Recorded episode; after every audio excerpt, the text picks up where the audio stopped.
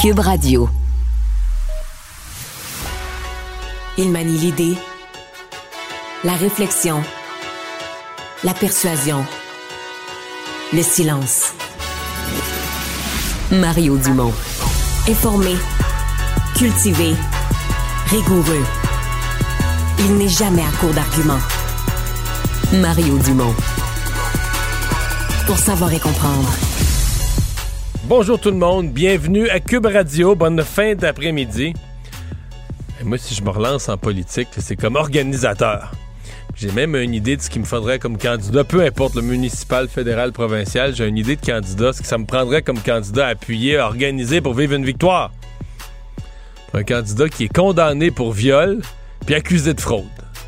Après moi, avec ça, on est en business, on a un bon poulet. Je fais des farces parce que Donald Trump, accusé de fraude, vient d'être condamné pour euh, viol. En fait, condamné au civil, condamné à payer. Mais donc, le jury n'a pas les délibéré longtemps euh, dans ce procès où il ne s'est même pas présenté. Euh, si je comprends bien, s'il va pas en appel, ça va coûter quelques millions quand même. On attend tous les détails de ça. Ça vient de tomber. Mais donc, le jury, qui avait entendu toute la cause de Mme Carroll, a donc décidé que oui, il était responsable donc de ce qui se serait passé dans une cabine d'essayage d'un magasin de vêtements de luxe euh, de New York. Agression sexuelle et aussi condamné pour diffamation. Mais pas de problème, il est toujours premier d'un sondage. On rejoint l'équipe de 100% Nouvelles. Ça va dans les studios de Cube Radio avec euh, Mario Dumont. Bonjour Mario. Bonjour. Bon, ça vient de tomber, grosse nouvelle. Euh, Donald Trump, euh, qui est euh, reconnu coupable, responsable d'agression sexuelle et de diffamation, vient d'apprendre d'ailleurs qu'il devra verser 5 millions en indemnité, 2 millions pour l'agression sexuelle, 3 millions pour la diffamation. Bon, c'est un dossier qui s'ajoute à, à tous les autres, là. Celui encore, euh, évidemment, sur la question fiscale, puis il y en a d'autres qui s'en viennent. Il me semble que c'est un candidat idéal, ça, pour un poste électif de haut niveau, condamné pour viol puis accusé de fraude. Je sais pas. Ouais. Si on cherche, on cherche le profil Il- du il candidat est idéal. Il n'a pas été reconnu de viol. hein. Ben oui et non. Agression Ouais. sexuelle, il, y a une- il semble y avoir une petite nuance. Là. On voit des Ouais. images en direct d'ailleurs de, de- qui, étaient, qui Ouais. bougeaient un peu. Là. Non, Mais, je euh, comprends. mais en même temps, le jury l'a jugé, euh, jugé coupable. Pas de viol, peut-être. Mais c'est juste que je suis un peu cynique parce que c'est invraisemblable. Je veux dire, c'est mille fois plus qu'il n'en faut pour mettre au banc euh, n'importe quel autre candidat, là, tu sais, euh, aux- à un poste électif dont on dirait, ben voyons, une fois que t'es condamné pour ça, ou une fois que t'es pogné dans une patente de même, enlève-toi enlève-toi du bulletin de vote, tu peux pas te faire élire. Et dans le cas de Trump, euh, même le sondage, de quoi c'est avant hier, hier, là, est encore renforcé. Ouais. L'écart avec Joe Biden, c'est un peu accru. euh, ses affaires vont encore mieux. 6 points de plus. Ben oui, ben oui, ben oui. Fait qu'on voit pas tellement, on semble pas voir le problème. Ça reste un immense mystère pour moi. Et dans ce cas-ci, je veux dire, Sylvain, ce qui est pire que pire, là, au-delà de la décision que le jury vient de prendre, t'as entendu l'extrait, là, On cette image, ces images-là, là, bon, là, on n'a pas le son, là, mais tout ce qu'il dit là, sur les femmes. Puis, comment des femmes modestes, des femmes à, à- à faible revenu, des femmes de la classe moyenne, des femmes ordinaires, peuvent le voir comme leur héros, alors qu'il dit, puis là, je paraphrase, je leur dis dans mes mots, mais il dit essentiellement, ben, un homme riche puis puissant comme moi, les femmes, là, je vais pas les respecter, je les embrasse quand ça me tente, je les pogne, euh, je les prends par les parties intimes, euh, puis euh, je... Sincèrement, ça me dépasse. Comment des femmes ordinaires se disent pas, hey, voyons, lui, il se prend pour qui? Parce qu'il est riche, je pense qu'il a le droit de taponner les femmes comme il veut. Mais je veux dire, n'importe quel autre homme riche dirait ça. Puis on dirait, ben voyons donc, pour qu'est-ce qu'il se prend? Puis, euh, mais c'est un mystère. C'est un mystère, mystère, mystère que des femmes là, de la classe moyenne vont non seulement vont pas être outrées par son propos, mais vont dire c'est l'homme qu'il nous faut pour nous défendre. Nous autres, les petites gens de la base, là, nous autres, les gens à bas revenus, c'est le gars qui va nous défendre. Alors que lui, il dit les gens riches puis célèbres comme moi, là, on peut se permettre n'importe quelle femme. Moi, je me suis jamais posé la question, je l'embrasse, puis. Je désespère. Bon, là, il y a cette affaire-là. Donc, euh, 5 millions à verser. On ne sait pas s'il peut. Bon, c'est au civil, hein, c'est pas au criminel. Euh, il y a évidemment l'histoire de Stormy Daniels, toujours évidemment euh, en cours cette affaire-là. Et il va venir d'autres affaires qui sont plus graves, euh, jugées Ouais. plus graves en tout cas, évidemment, là, qui s'en viennent là, sur les votes qu'on a voulu évidemment aller chercher, là, les pressions faites pour aller chercher des votes lors des élections. Euh, ça, s'accumule, là, et on est, encore loin des élections. Est-ce que la réaction populaire va être plus vive? Par exemple, si tu parles de ce qu'il y a de plus grave, à mon avis, là, je sais que c'est pas facile de hiérarchiser, là, une agression sexuelle, une fraude, mais à mon avis, ce qu'il y a de plus grave, c'est quand même ce qui s'est passé en Georgie parce que c'est une tentative carrément de corrompre un processus électoral. Tu demandes à un officier électoral, au secrétaire de l'élection, de trouver des votes, d'inventer des votes, donc de, de, frauder l'élection. Euh, tu es président. Donc, dans ta, dans ta position de pouvoir, tu demandes à quelqu'un de frauder une élection. C'est la chose la plus grave. Mais sincèrement, Sylvain, est-ce que la réaction populaire serait plus. si on s'indigne pas aujourd'hui, si on s'indigne plus pour fraude, si on s'indigne pas pour avoir encouragé des gens à un assaut sur le Capitole, est-ce qu'on va s'indigner. Euh, les gens qui le croient ont l'air à penser qu'il s'est fait voler l'élection, même si tous les tribunaux, même si les juges qu'il a lui-même nommés ont dit non, non, vous n'avez pas de cause. Euh, est-ce qu'on va vraiment s'offusquer? C'est on a l'impression qu'on est passé à un certain point de. Mais c'est ce qui me fait dire, je sais qu'on s'est déjà parlé de ça, toi et moi, mais c'est ce qui me fait dire qu'on est plus proche de la religion que de la politique. Parce qu'en politique, on juge les choses, puis maintenant, on juge les comportements. on va aimer le premier ministre pendant huit ans, puis à un moment donné, il va faire une grosse coche mal taillée, une grosse saloperie, on va dire, lui, il est dû pour être remplacé. on, on juge froidement les affaires. Mais c'est que là, c'est un niveau d'attachement, de dévotion qui semble dépasser les faits, les actes, la mesure rationnelle de dire, tabarouette, il a fait ça, il a essayé de voler des votes, il a essayé. Wow, ouais, voici comment. La, vidéo, on n'invente rien, c'est lui qui parle. Il parle des femmes en ces termes-là. Fait que ça, on est comme ailleurs. On est comme ailleurs de tout ce qu'on a été habitué dans l'univers politique.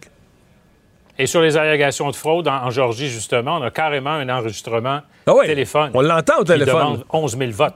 Oui. Alors, c'est une preuve assez accablante. Enfin, on, va voir le développement de tout ça. Encore une fois, les élections sont très loin et puis euh, le candidat Joe Biden aussi est, critiqué de l'autre côté. Alors bon, euh, euh, on verra là, ce qui va se passer. je comprends que M. Biden est critiqué, puis je le trouve pas particulièrement bon, juste qu'il y a quand même techniquement, il y a une différence à être critiqué pour un ensemble de décisions pas prises, mal prises, retardées, puis être accusé de fraude, de viol. Il y a comme, techniquement, on serait, dans une politique normale, on serait sur deux niveaux, là c'est que ceux qui voudraient euh, éviter de, voter pour Donald Trump euh, n'ont pas euh, un, candidat qui pourrait, à la limite, leur convenir. C'est ce que j'essaie de dire, en fait, en ce qui concerne les républicains, à tout le moins. Un dossier qui fait aussi beaucoup parler ici, évidemment, c'est la crise diplomatique avec la Chine. De part et d'autre, là, évidemment, expulsion de, diplomates, là, ça, ça, prend de l'ampleur et c'est peut-être pas fini. Ouais, ce matin, euh, je présentais durant mon émission aux gens, là, tu pour nous donner à nous une mesure de l'importance de la nouvelle. Elle fait le tour du monde. Toi qui s'intéresse aux nouvelles internationales, celle-là était sur Al Jazeera, était sur CNN, était sur la BBC, mhm. était sur Le Monde en France, était sur Japan Times. C'est une nouvelle mondiale, tu sais, parce que deux pays d'importance en arrivent à un conflit à l'étape d'expulser des diplomates. Donc c'est pas.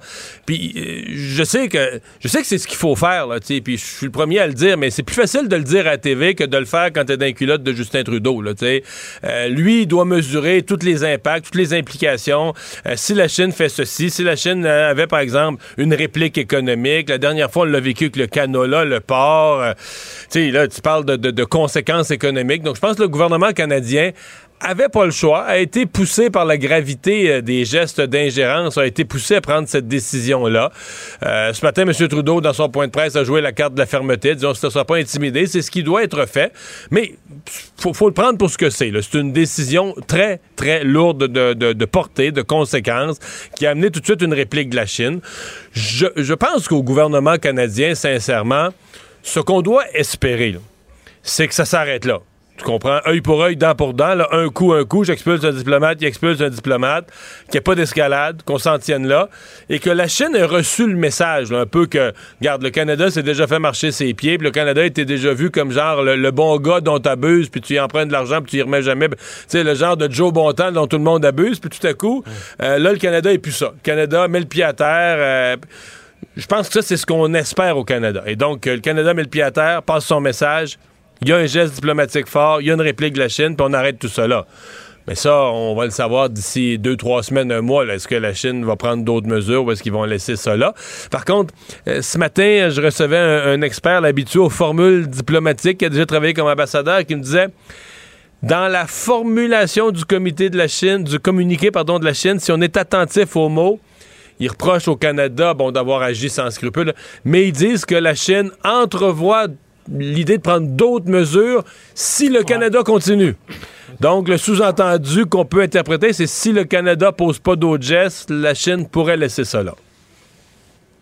On verra. Il y a sûrement eu des discussions aussi avec d'autres partenaires, d'autres pays, parce que la Chine voit aussi que et c'est probablement qu'il s'en passe aussi d'autres dans d'autres pays. Là, on peut présumer à tout le moins que ce n'est pas qu'au Canada qu'il y a ce genre de comportement. Alors, euh, il y a ça aussi. Là. La Chine est quand même pas insensible au fait que de, sa perception dans le monde. Mais ça, Sylvain, là-dessus, ça dépend comment la Chine le prend. Ils peuvent se dire, ouais, là, on peut pas se mettre tout le monde à dos d'un coup. Ils peuvent aussi se dire, le Canada vient de nous faire un sale coup. Parce qu'en créant un précédent, d'expulser un diplomate. Euh, on ne sait pas, mais peut-être qu'au Royaume-Uni, puis aux États-Unis, puis à d'autres endroits, il y a des diplomates.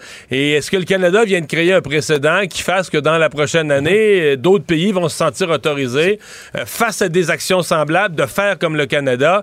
Et dans ce cas-là, la Chine dirait, mais c'est comme le Canada qui a qui a, débarré la porte, là, qui, a, qui a enfoncé la porte le premier. On pourra... Donc, on, marche euh, sur du terrain, euh, on marche sur des, des, des, des, charbons ardents. On est sur du terrain brûlant, puis je pense que M. Trudeau le sait.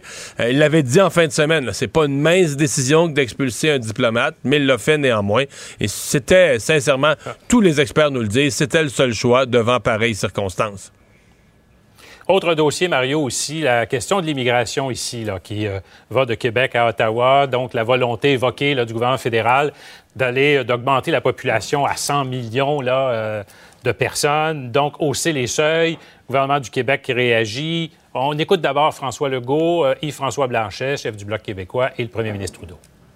Il n'est pas question au Québec qu'on ait une telle croissance de l'immigration au cours des prochaines années. C'est important euh, de le dire, c'est comme ça, puis ça doit rester comme ça. C'est le Québec qui doit décider seul du nombre d'immigrants. Pour quelque chose d'aussi extraordinairement important, évidemment, évidemment, le premier ministre a fait des consultations.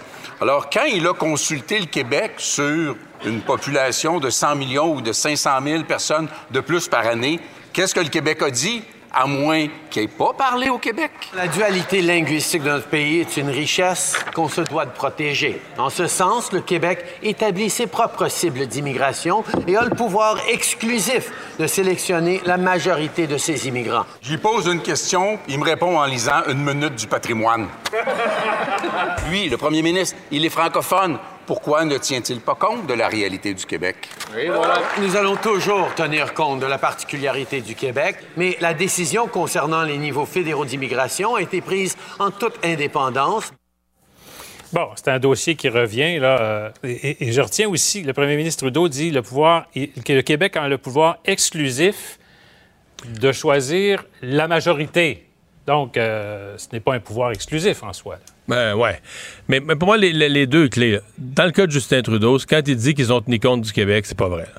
Euh, c'est pas vrai. Pas dans ce cas, dans cette décision aussi. Le gouvernement du Québec est formel, ils n'ont pas été consultés là-dessus. Euh, même, il y a une sénatrice qui fait partie de l'initiative du siècle. Elle a dit même, on n'avait pas pensé aux Français. On a fait, on a fait ça, on n'a jamais pensé aux Français, la place du Français là-dedans. Je pense vraiment qu'on n'a pas tenu compte du Québec. C'est ça la vérité.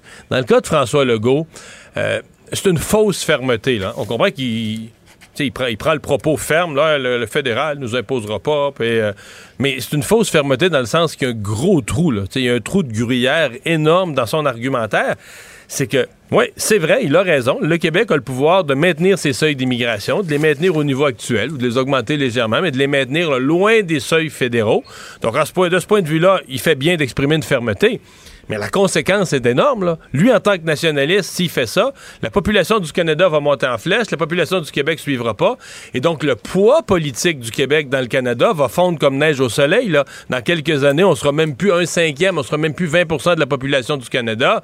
Euh, Paul Saint-Pierre Plamondon le questionnait aujourd'hui en disant euh, on va descendre jusqu'à quelque chose comme 15% de la population du Canada. Le Québec va devenir un joueur politiquement insignifiant dans le Canada.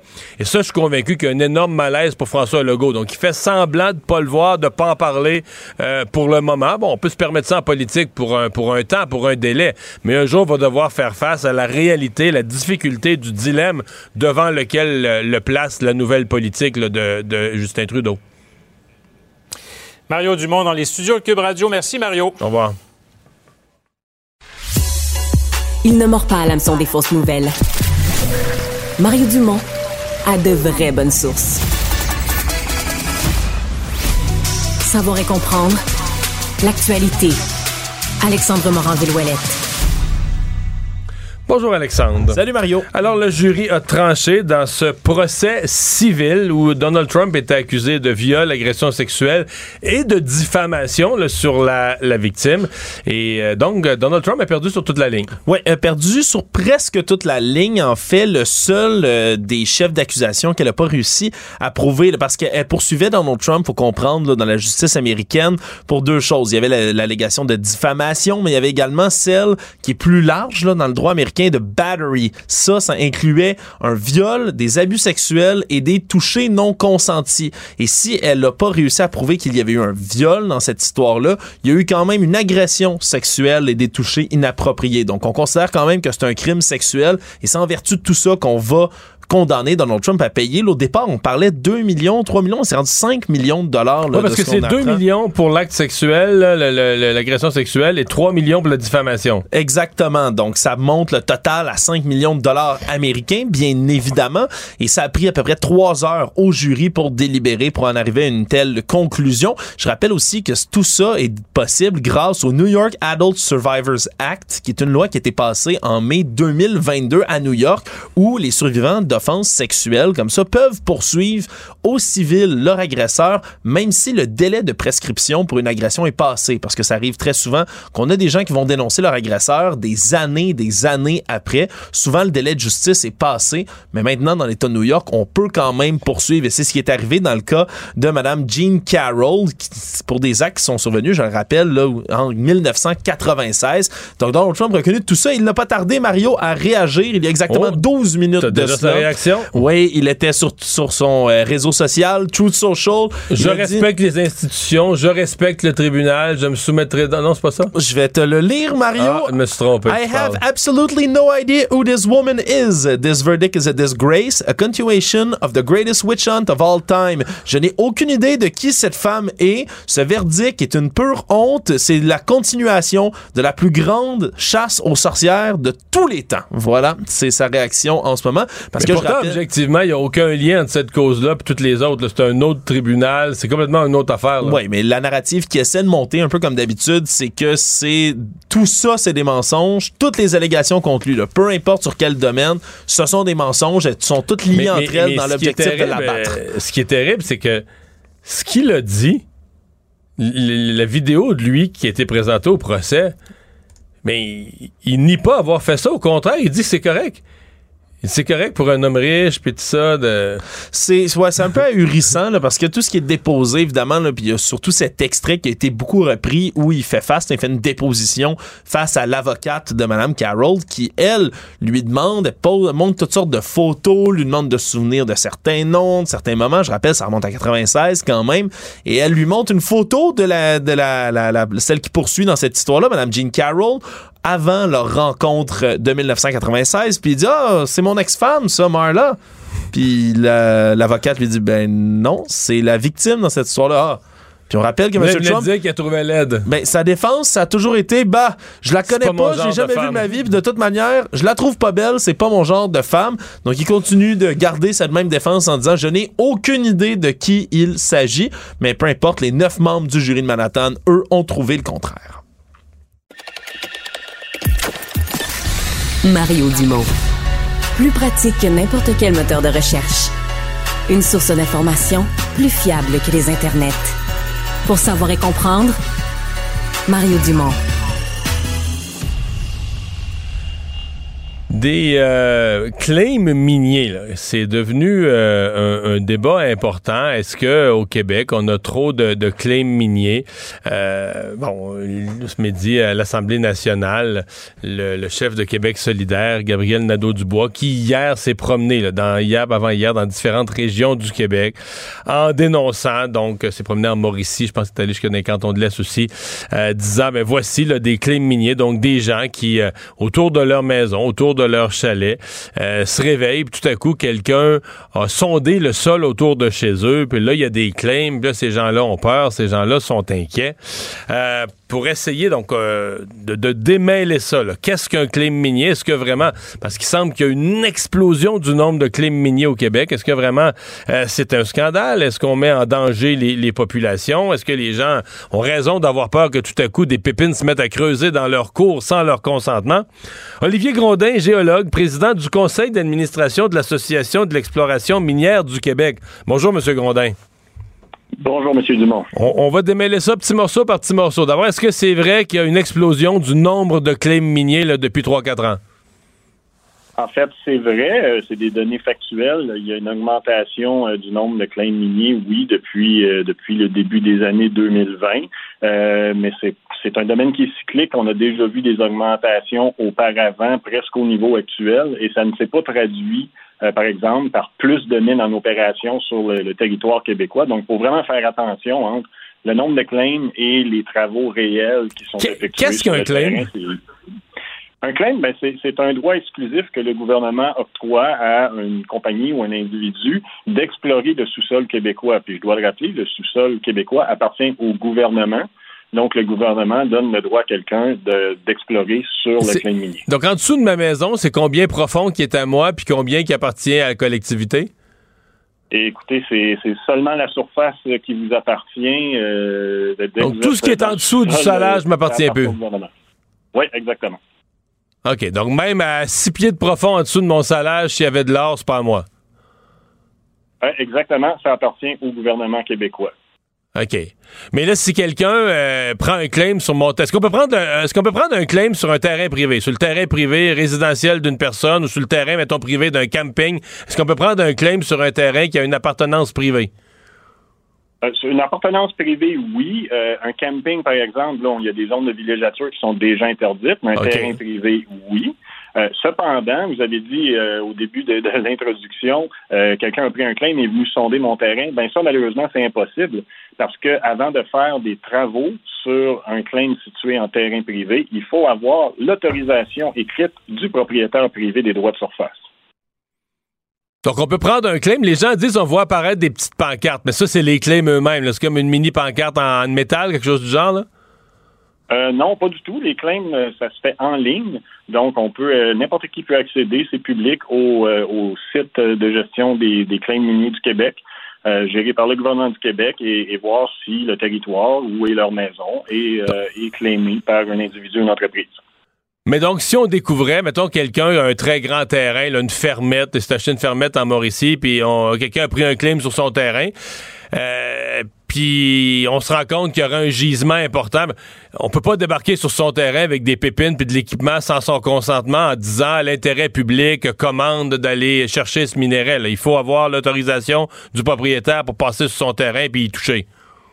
Ben, vous avez absolument raison. Puis pour faire la découverte du gisement que vous avez évoqué, ben, il aurait fallu faire des travaux avant. Donc, euh, si quelqu'un refuse. Mais comment, comment, on fait un claim? Comment on. Pourquoi quelqu'un penserait, mettons, là, qu'en dessous de mon terrain, il y, a, de l'or? Je comprends que là, les claims, c'est surtout du lithium puis tous les nouveaux métaux euh, précieux dans le cadre des batteries électriques. C'est ça qui cause l'effervescence, là. Effectivement, c'est ce qui cause le débat actuel parce que euh, les substances qu'on cherche, le lithium, le graphite, par exemple, euh, sont situées géologiquement. Puis ça, c'est pas l'industrie qui décide de ça, c'est Mère Nature qui les a mis là, plus dans le sud du Québec, dans des régions où il y a un peu plus d'habitants que, par exemple, la BTB, la Côte-Nord ou le nord du Québec. Donc, c'est ça en ce moment, c'est la méconnaissance de l'industrie, de son fonctionnement. Euh, qui, qui crée le débat et aussi l'amplification faite par certains groupes. Diriez-vous que Québec solidaire, de ce point de vue-là, ameute inutilement la population ou véhicule des, des, des, craintes injustifiées? Ben, je, je, crois malheureusement qu'il y a des craintes qui sont injustifiées. Je les attribuerai pas à personne en particulier. Euh, mais oui, si on, on sait comment l'industrie est bien encadrée par les lois et règlements et comment elle fonctionne, euh, par exemple, en Abitibi, à peu près 100% des municipalités où la population habite sont clémées et euh, ça ne crée pas de remous euh, du tout en Abitibi-Témiscamingue. Hmm. Euh, vous avez dit le fait qu'il y ait un claim à un endroit, on est loin d'une mine. C'est pas. Euh, c'est quoi, mettons, le, pourcentage de claims qui deviennent mine, qui deviennent mine, c'est quoi? C'est 1 sur 100, 1 sur 1000, 1 sur 10 000? On, dit généralement que c'est un projet sur mille qui pourrait déboucher sur une mine, euh, mais un projet, c'est plus qu'un claim. Un projet, ça peut comprendre des, dizaines, sinon parfois des centaines de claims. Parce qu'il faut comprendre que ce qu'on explore, ce qu'on vise à découvrir, c'est une anomalie géologique. Donc, c'est quelque chose qui est très restreint. Euh, donc, un projet d'une centaine de claims, si jamais on, a un indice qui nous permet de croire qu'il y a peut-être une mine, ben, les travaux vont se concentrer probablement sur un, deux, trois ou quelques claims de la centaine de claims originaux. Puis là, on va faire, pour faire un claim, pour, dire, moi, je réclame, euh, est-ce qu'il faut prouver au gouvernement, euh, est-ce qu'on prend un claim pour un claim ou est-ce qu'il faut prouver au gouvernement qu'on a qu'on a fait certains travaux, on a sorti, je pas, des carottes là, dans le sol, qu'on a fait des échantillons de sol, donc pour euh, démontrer une, avec crédibilité qu'il y a probablement des, minéraux, en tout cas qu'on a un signal qu'il y a une présence de minéraux? En fait, le, le, claim initial a une durée de trois ans.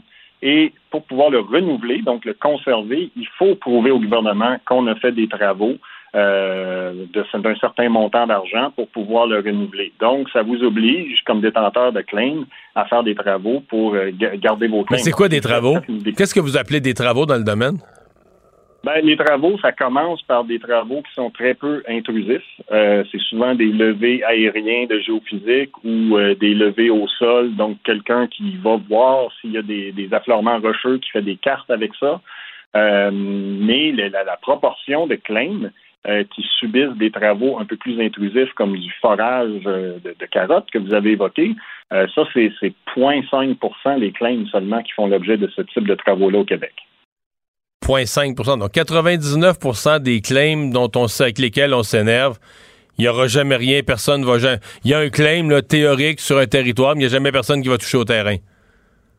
Effectivement, euh, il n'y a pas personne qui va aller faire des travaux intrusifs, euh, statistiquement parlant en ce moment. Donc, c'est ça les faits. Je comprends. Euh, parlons d'argent un peu, là. Euh, pour avoir un claim sur un terrain, c'est, c'est l'explorateur qui paye pour son claim. Euh, puis comment il rentre dans son argent? Mettons que mettons quelqu'un qui a eu un claim, puis c'était un vrai bon. Il a fait un claim en Abitibi, puis c'est devenu une mine d'or.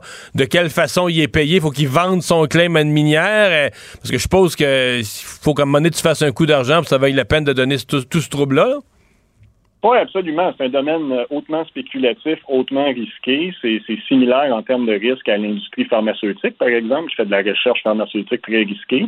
Euh, donc, c'est pour ça que l'accès au territoire est, si important. C'est qu'on veut ratisser grand pour trouver l'aiguille dans la botte de foin. Et euh, ben, le jour où quelqu'un trouve l'aiguille dans la botte de foin, c'est là qui est, récompensé pour sa découverte et qui va faire beaucoup d'argent, peut-être. Combien ça vaut un claim pour une bonne mine? Un claim qu'une compagnie minière pense ah, que l'on a de quoi dans les mains? Il ah, n'y a pas, y a pas de, valeur donnée pour ça. Euh, c'est pas... Ben, un ordre de grandeur, une fourchette, 10-15 000, 100 000, 2 000? mais, mais, comme je vous dis, ça dépend. des fois, c'est à proximité d'une mine, on va payer un peu plus cher. Euh, si il y a déjà une découverte, on va payer plus cher. Il n'y a vraiment pas de barème. Ça dépend du marché, ça dépend de, l'appétit des. Mais c'est des, milliers de dollars, là. Oh, ça, peut être des milliers, ça peut même être des millions parfois. Euh, c'est ce qui attire des prospecteurs dans, la profession et c'est ce qui attire les, compagnies juniors, les PME québécoises à explorer au Québec. Si jamais ils trouvent quelque chose, ben là, c'est très payant pour euh, les, investisseurs et les, actionnaires de cette compagnie-là. Sauf qu'un prospecteur peut être des années à gagner zéro. S'il n'est pas chanceux ou s'il ne ah, tombe pas aux bonnes places. Ou Ouais. Oui, absolument. On, comprend très bien. Olivier Grondin, merci d'avoir été là. Au revoir. Maître vulgarisateur, il explique et communique l'inexplicable. Mario Dumont des euh, agriculteurs du centre du Québec qui euh, ne veulent pas voir d'éoliennes sur leur terrain. En fait, qui s'étonnent un peu que Boralex, euh, géant de la production d'énergie propre au Québec, veuille penser établir des éoliennes, mais en plein milieu de, de bonnes terres agricoles. Jean Morin, propriétaire de la fromagerie du presbytère à Sainte-Élisabeth de Warwick, qui est avec nous. Bonjour, Monsieur Morin. Bonjour, M. Dumont. Euh, parlez-nous de ce, projet. Bon, les projets éoliens, euh, le, ministre Fitzgibbon a dit qu'il voulait les relancer. Euh, celui-là, il fait partie de ce, plan? Ben, il semblerait, en tout cas, tout le moins, il y a une commande qui vient, qui s'est ajoutée au promoteur, c'est-à-dire d'installer euh, 15 000 euh, mégawatts sur le territoire du centre du Québec. Donc, combien d'éoliennes? Jusqu'à Asbestos, c'est à peu près, écoutez, c'est 4 à 600 éoliennes, c'est 4 à 800, ça dépend comment ça va répondre. Mais sur notre territoire, ici, le centre du Québec, c'est-à-dire les Arthabasca, c'est 67 éoliennes sur un corridor entre Saint-Séraphine et Victo d'à peu près une euh, vingtaine de kilomètres. C'est un corridor de 67 éoliennes en appel. Et vous, vous pensez que l'endroit est mal choisi? Tellement mal choisi. C'est des terres agricoles très dynamiques, très. quelque part, on a un gouvernement qui nous a demandé de faire, proposer de faire de l'autonomie, d'avancer sur le euh, la proposition qu'on avait. C'était de diminuer l'importation de mets alimentaires. Et soudainement, on se fait envahir parce qu'une éolienne, ça prend un bloc de béton, des chemins pour se rendre à ce bloc de béton-là, l'installation, et ça peut consommer jusqu'à un kilomètre, un, un, pas un kilomètre, mais c'est environ euh, un hectare de terre. Donc, c'était ma, ma, question. Donc, on peut calculer à peu près un hectare cultivable perdu par éolienne tout à fait perdu. Et ça, c'est catastrophique pour eux. On peut pas les placer dans des, terrains perdus entre les champs ou des bouts de terre où il n'y a pas moyen de, les, insérer pour qu'ils privent, qu'ils enlèvent moins de terres agricoles.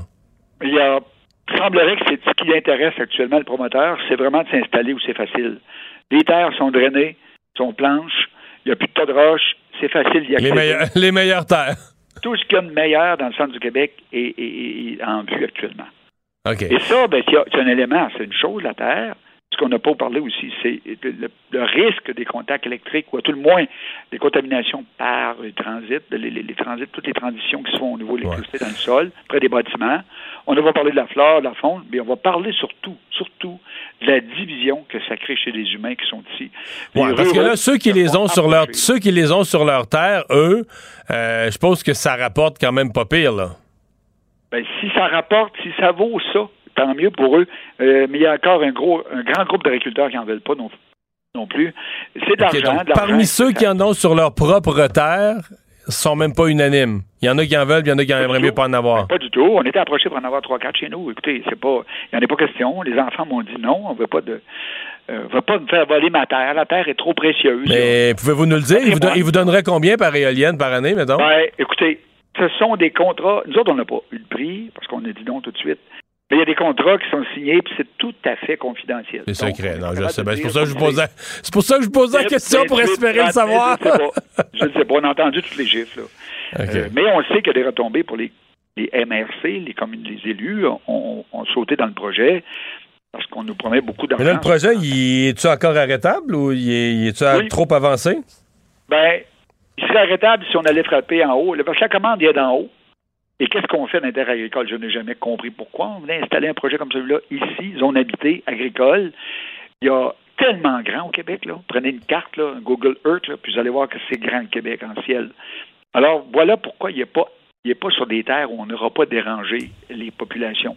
On n'aura pas dérangé l'agriculture. Donc, à ce stade-ci, c'est encore possible. Et on sait qu'une éolienne dans le centre du Québec, ça a à peu près 25 à 30% de rendement. Est-ce que vos députés sont en appui à ce projet-là? Si vous avez des députés de la CAQ dans Arthabasca, dans Asbestos à côté, le comté de Richmond. Ben, imaginez-vous qu'on a un ministre de l'Agriculture à Drummondville, puis qui d'un côté nous dit faisons de l'autonomie, puis de l'autre qui propose le projet. Écoutez, je comprends pas. Je ne comprends pas. Je comprends pas ce qu'on s'en va. Mais je sais que, à quelque part, les députés autour n'ont pas le pouvoir d'aller au, Conseil des ministres pour dire on arrête ce projet-là. Je comprends. Ça semblerait absolument impossible. M. Morin, merci beaucoup. Merci à vous. Votre point très clair. Au revoir. Économie, finance, affaires, entrepreneuriat. Francis Gosselin. Bonjour, Francis. Salut Mario. On parlait de véhicules électriques hier avec Nova qui venait de recevoir une commande exceptionnelle d'autobus. Aujourd'hui, mhm. c'est le bilan financier de Lyon Électrique. Oui, puis c'est tout un bilan, là, un peu dans la même veine que ce qui était annoncé hier. Bon, hier, Nova, c'était vraiment des commandes, donc c'était une annonce un peu exceptionnelle. Là, aujourd'hui, on a vraiment les résultats financiers, donc ce qui a été produit et vendu dans le trimestre par Lyon Électrique. Euh, c'est une, euh, c'est des résultats assez surprenants, là, Mario. Euh, l'entreprise, pour le trimestre qui s'est terminé à la fin mars, le 31 mars, a enregistré des revenus de 55 millions. Donc, en soi, c'est pas, c'est pas si grand ça. simplement, c'est 32 millions de plus que ce qu'elle avait vendu pendant le premier trimestre de l'année dernière. Donc plus que doublé. C'est plus du plus du double, effectivement. Euh, la moins bonne nouvelle, Mario, c'est que l'entreprise a malgré tout fait une, une perte. Euh, bon, évidemment, c'est une entreprise qui est en forte croissance, comme on l'a vu ces dernières semaines, beaucoup d'investissements, notamment dans sa nouvelle usine, nouvelle capacité de production, ça s'accompagne assurément là, de nouveaux stocks. Dans leurs nouvelles usines, excuse-moi, alors euh, mets-moi à jour. Celle de Mirabel de batterie, elle est ouverte en opération parce qu'il y en a une autre en construction en Ohio, leur usine américaine. Qu'est-ce qui marche? Qu'est-ce qui est en construction là? C'est, à ma compréhension, celle de Mirabel a été inaugurée là, euh, vers la mi-avril. Donc, ça a ouvert ses portes. C'est en production. L'usine de, en Ohio, je, c'est en Je pense que c'est en construction, ouais, c'est ça. Oui, oui, c'est ça, exactement. J'ai pas, à ma connaissance. Mais c'est de, la croissance, euh, c'est de la croissance un peu débile quand même, d'ouvrir des usines de cette dimension-là dans un secteur comme l'automobile où tous les joueurs sont géants. On a comme l'impression que c'est un ou l'autre. Soit que ça va devenir du jour au lendemain, à toutes ces usines-là vont se mettre en production, ça va devenir un géant apparu en peu d'années, ou bien ça va être, ils vont s'être trop endettés, ça va être le flop du siècle, ça va être acheté, là, ça va être par un plus gros, comme ça arrive parfois, mais c'est toute une croissance. C'est rare que en peu de temps, tu pars de presque rien, de produire quelques dizaines d'autobus, puis que là, tout à coup, des usines, usines de batterie, usines aux États-Unis, c'est toute une croissance. Ben, y a, y a, oui, tu as raison. Il y a toujours, comme dans n'importe quel projet d'affaires, Mario, un certain risque. Euh, bon, il y a des facteurs quand même avantageux pour Lyon qui se retrouve à être un des rares joueurs là, à avoir pris une certaine avance, notamment sur le marché des autobus scolaires électriques, là, où il y a une demande qui est pas mal euh, certaine. Puis le, le, carnet de commandes de Lyon là, se chiffre à, en plusieurs centaines de millions. Là. Donc actuellement, là, ils ont, euh, comment dire, de la piste de décollage là, en matière de revenus futurs là, qui, qui est bien prévisible dizer, Euh, et c'est pour cette raison-là, Mario, qui prennent la, la chance, comme tu le dis, là, de, de, de, de grandir aussi rapidement. Parce que l'enjeu, évidemment, comme dans n'importe quel euh, secteur là, un peu émergent, c'est que si t'es pas là avant les autres, ben d'autres euh, d'autres acteurs vont prendre le marché.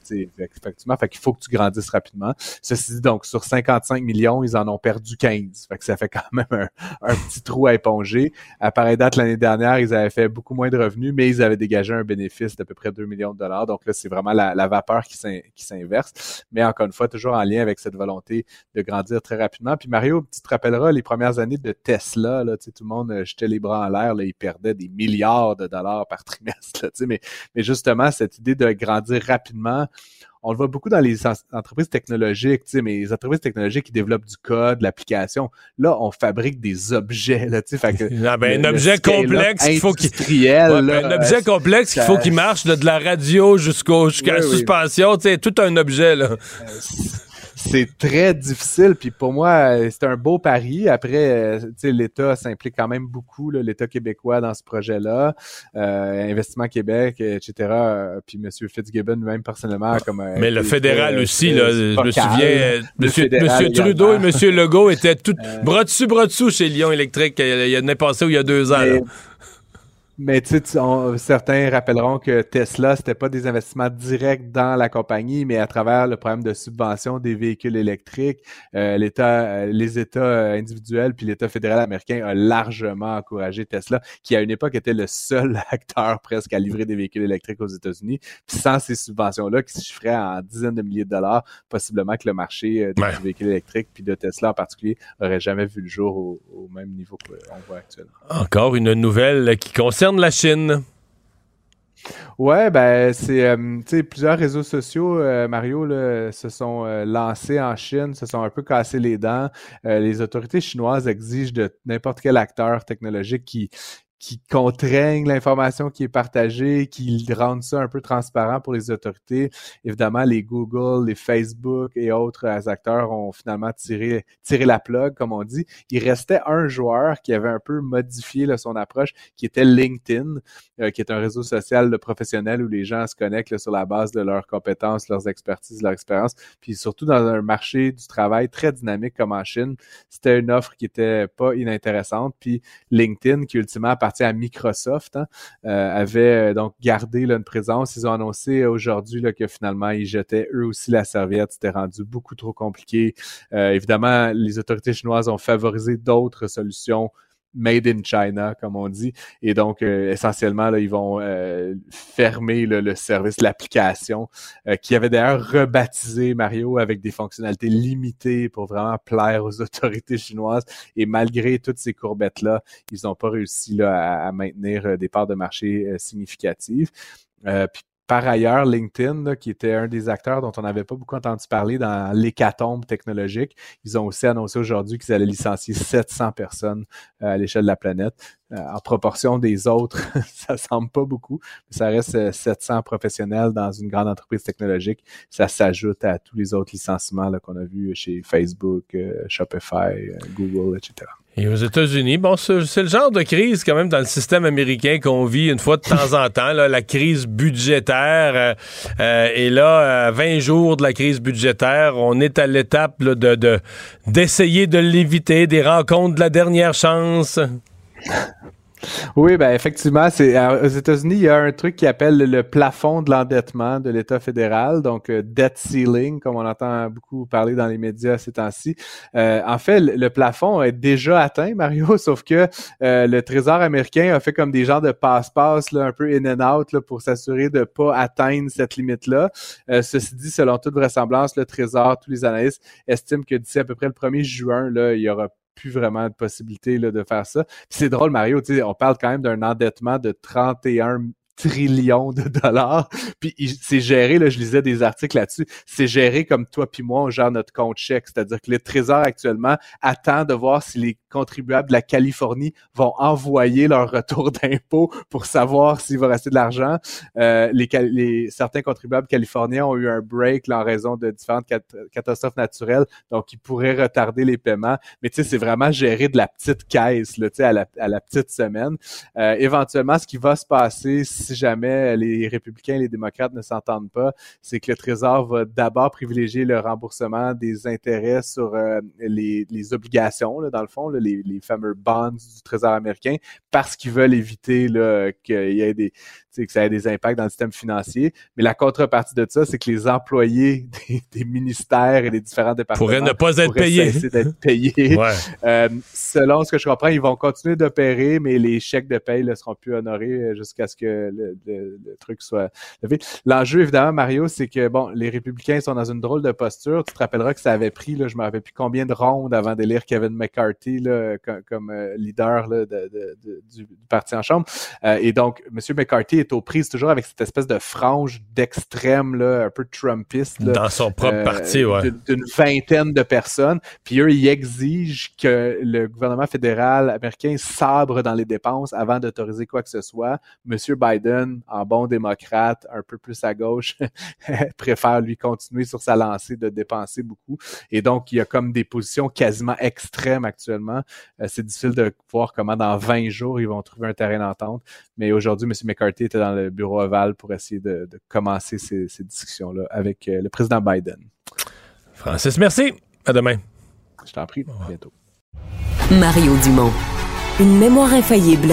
Impossible de lui en passer une petite vite.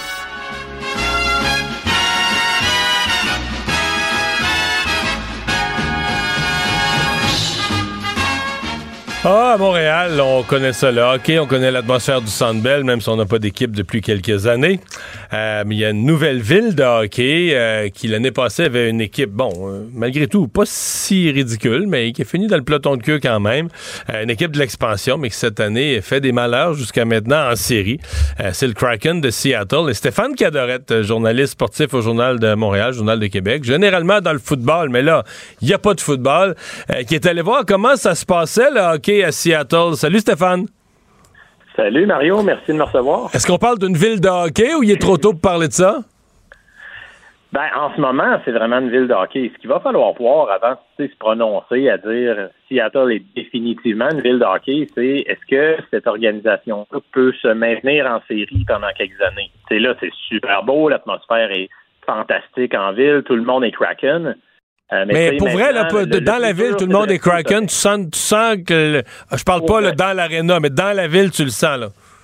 Pour vrai. Oui, il y a des commerces qui s'affichent. Euh, puis, tu sais, moi, j'avais un feeling, Mario, l'autre jour. Je me promenais, puis je me disais, ça, ça chante dans les rues, le Kraken. J'ai l'impression que beaucoup, beaucoup de, de, personnes dans la rue se promènent avec leur chandail du Kraken. Fait que j'ai posé la question, tu sais, aux gens du département marketing de l'équipe.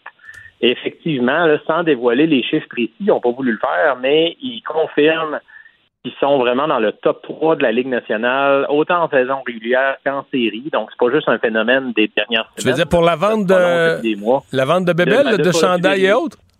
Oui, chandail, produits dérivés, bébelles, tout ce que tu ah, veux. Donc, ils sont vraiment dans le top 3. Tu sais, ça, ça a tout l'air d'un marché de hockey, honnêtement. C'est drôle parce qu'ils n'ont pas de vedette. Donc, tu t'achètes un chandail du Kraken, euh, tu achètes lequel? C'est un excellent point, ça, parce que je m'avais posé la question. Ben moi, j'achète Gould, mais, mais tu sais, je veux dire, mettons, il euh, n'y a pas un joueur. Euh, il n'y a pas un joueur dominant, une super vedette. Il n'y a pas de McDavid, il n'y a pas de McKinnon, il n'y a pas de Carl McCarr, il n'y a pas de Matthew Ketchuk. Euh, tu peux en nommer plein, là. Mais ce qui est drôle, justement, ton observation est bonne parce que je me promenais autour de l'aréna avant le match 3 dimanche. Puis je voyais des chandails de Tanev, je voyais des chandails de Gourde, je voyais des chandails d'Olexiac. Tu sais, il n'y a pas une vedette en ville. Puis la preuve de tout ça, ce qui est, ce qui est drôle avec ce noyau de joueurs-là, euh, qui est formé pratiquement des rejets de 30 autres formations, a juste les Golden Knights qui n'avaient pas libéré de joueurs au repêchage d'expansion, c'est que euh, c'est un groupe, tout le monde peut marquer. Il y a 13 marqueurs d'au moins 10 buts, il y a 6 marqueurs d'au moins 20 buts. Euh, tu ne vois pas ça souvent dans la LNH. Souvent, on va avoir un ou deux gros marqueurs dans une équipe. Ben, eux autres, il n'y a pas de gros marqueurs, mais il n'y a pas de gros hmm. égaux non plus, Mario, je te dirais. Donc, c'est un peu ça qui fait le succès. C'est un excellent point, ça. Euh, dis-moi, est-ce que. C'est une question niaiseuse, mais tu sais, j'étais allé. Euh, je suis pas allé tant que ça au hockey, là, aux quatre coins, mais je suis allé une fois à San Jose il y a quelques années, puis.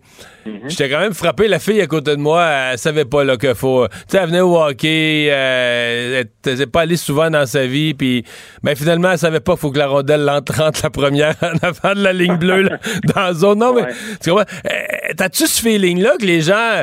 Puis, tu sais, je veux dire, à San Rosé, le show, c'est que les joueurs rentrent, sortent, tu sais, ils rentrent sa glace, là, ils sortent comme de, du vestiaire par la gueule du, du, du shark, puis tu sais. Mais c'est beaucoup de spectacles, c'est beaucoup d'enrobage, mais t'as une partie du public qui connaît marginalement même les règlements de base du jeu? Ben, je te dirais qu'il y a de l'enrobage, oui, il y en a, puis euh, les, propriétaires ne s'en cachent pas. Moi, dans des entrevues que j'ai faites cette semaine, je vais avoir d'autres reportages qui vont suivre, mais il, l'explique. Il compare la situation avec Montréal où c'est un club qui a plus de 100 ans, les gens sont extrêmement attachés à l'équipe, bonne ou pas bonne, ils vont aller au Centre Bell, ils connaissent les joueurs, ils connaissent les joueurs repêchés, leur parcours, etc dans un marché comme Seattle, tu n'as pas le choix de mettre un peu d'enrobage, pour reprendre ton terme. C'est pas comme à Vegas, là, c'est pas flamboyant comme euh, les, les, combats de chevaliers puis tout ce que tu voudras dans les présentations d'avant-match. Mais il y a quand même un petit décorum, un, élément spectacle qu'on ajoute. Pour répondre aussi à ta question sur le fait de connaître ou pas les règlements, euh, les gens de Seattle, je pense qu'il y avait quand même une culture de base du hockey. il y a du junior là depuis des années et des années. Depuis 70 On n'est pas en Arizona, là. Non, c'est ça. Tu tombes pas dans le désert. Donc, il y a une culture de hockey. Cela dit, je parlais à un journaliste qui couvre l'équipe au quotidien, puis c'est drôle, Jeff Baker du Seattle Times, il est originaire de Montréal. Il a déjà travaillé pour la Gazette de Montréal, entre autres. Euh, donc, il connaît son hockey, il connaît c'est quoi un marché, qu'il connaît ou pas son hockey. Il me disait qu'il reçoit des mails à tous les jours de lecteurs qui lui disent Ben écoute, je, regardais le match hier, j'ai pas nécessairement tout compris, j'ai pas nécessairement tout réalisé les règlements et, tout ça, mais j'ai eu du fun comme pas possible, ça va vite, je me suis accroché, il n'y a pas de pause. Donc les gens apprennent tranquillement à apprivoiser ce sport-là. Il joue ce soir. Euh, fallait qu'il gagne, parce que je pense que c'était peut-être la série où les, les, experts étaient le plus confiants à dire écoute, les Stars, c'est vraiment une grosse machine de hockey. Ils ont pas vraiment de faiblesse. Ils ont tous les volets. Et là, le dernier match avant hier, ils se sont fait laver les Stars. S'il fallait que le Kraken en gagne une autre ce soir, euh, là, on serait sur le bord d'une surprise. Hein? Ah ben là, tout à fait. Puis euh, j'ai hâte de voir ce qui va se produire, euh, dépendant de si le, défenseur des Stars, Miro Cannon, va jouer. Il s'est blessé, ça, ça a complètement fait dérailler les Stars au dernier match. Il a reçu une rondelle au visage sur un lancer, c'était pas beau. Euh, mais cela dit, les, le Kraken est à deux victoires d'une présence en finale de l'Ouest. C'est carrément surprenant. sais, tu pouvais te dire que l'an passé, c'était pas une saison réaliste, les 60 points cette équipe-là valait mieux que ça.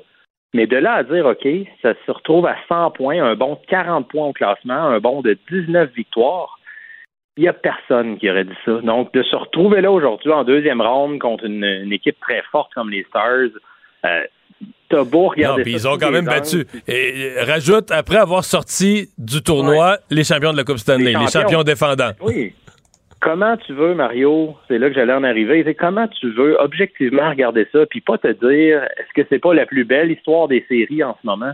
Tu sais, c'est un club de l'Ouest, les gens sont peut-être moins attachés euh, au Québec. Là. ils vont suivre surtout les Maple Leafs, les Bruins, euh, des, clubs de la côte Est. Mais honnêtement, c'est toute une histoire que vit le Kraken, puis euh, ça se sent dans l'ambiance autour de la ville. Bon, tu souhaite un bon match ce soir. Merci. Salut. Merci, Mario. Salut, à la prochaine. Maître vulgarisateur, il explique et communique l'inexplicable. Mario Dumont. Un adolescent de 17 ans poignardé. Une autre femme assassinée. Il est visé par des allégations d'inconduite sexuelle. Les formations politiques s'arrachent le vote des familles. Comment faire fructifier votre argent sans risque? Savoir et comprendre les plus récentes nouvelles qui nous touchent. Tout savoir en 24 minutes. Avec Alexandre Morin-Villouellette et Mario Dumont. En manchette dans cet épisode, Québec dépose un projet de loi pour serrer la vis à Airbnb. La Chine expulse à son tour une diplomate canadienne. Justin Trudeau dit que le Canada n'est pas intimidé. Échec massif à l'examen de l'ordre des infirmières. Plus de 500 candidats auraient été recalés inutilement. Et Donald Trump, l'ex-président américain, est reconnu coupable d'agression sexuelle et de diffamation dans un procès au civil. Tout savoir en 24 minutes. Tout savoir en 24 minutes. Bienvenue à Tout savoir en 24 minutes. Bonjour Mario. Bonjour. Alors, c'est officiel, Québec décide de serrer la vis aux plateformes de location d'hébergement touristique comme Airbnb. Projet de loi numéro 25 qui est déposé cet après-midi à l'Assemblée nationale du Québec qui va interdire la diffusion de toute plateforme de location touristique. Alors, quand on met une offre qui n'aurait pas de numéro d'enregistrement, pas de date d'expiration du certificat d'enregistrement également, donc toutes sortes, un ensemble de données qu'il va falloir fournir si on veut là, eh, mettre une annonce en place, que ce soit sur Airbnb ou autre plateforme de location. On sait qu'évidemment tout ça suit le tragique incendie survenu en mars dans le vieux Montréal où il y avait toutes sortes de défauts. Et là, on veut du côté de la ministre du Tourisme, Caroline Prou, de modifier tout le cadre législatif pour encadrer la location de logements à court terme. Donc, on va encore une fois avoir une purge, Mario, là, dans toutes ces annonces. le décompte est difficile à faire. Une première fois, on avait retiré là, près de la moitié des annonces d'Airbnb, entre autres à Montréal, qui avaient disparu. La question, est-ce qu'elles vont revenir? Est-ce que les gens vont se conformer? Euh, c'est tout ça, là. Est-ce que. Oui, parce qu'on demande. Est-ce qu'ils vont aller sur d'autres plateformes? Est-ce qu'ils vont mettre ces petites annonces? Je sais pas c'est complexe parce qu'Airbnb demeure encore une plateforme là, multinationale qui a des assises dans plusieurs pays. Et là, ils vont devoir désigner un résident du Québec comme un représentant auprès de l'État québécois. Donc, il va falloir qu'il y ait un résident québécois, quelqu'un qui habite ici, mandaté par Airbnb pour être le point de contact avec la multinationale. Donc, quand même, on veut aussi couper l'herbe sous le pied directement là, des locataires qui utilisent des faux numéros d'enregistrement pour garder les annonces sur les plateformes. Parce qu'il y a eu déjà un premier resserrement du gouvernement. On avait supprimé, je le disais tantôt, près de la moitié des annonces, entre autres à Montréal.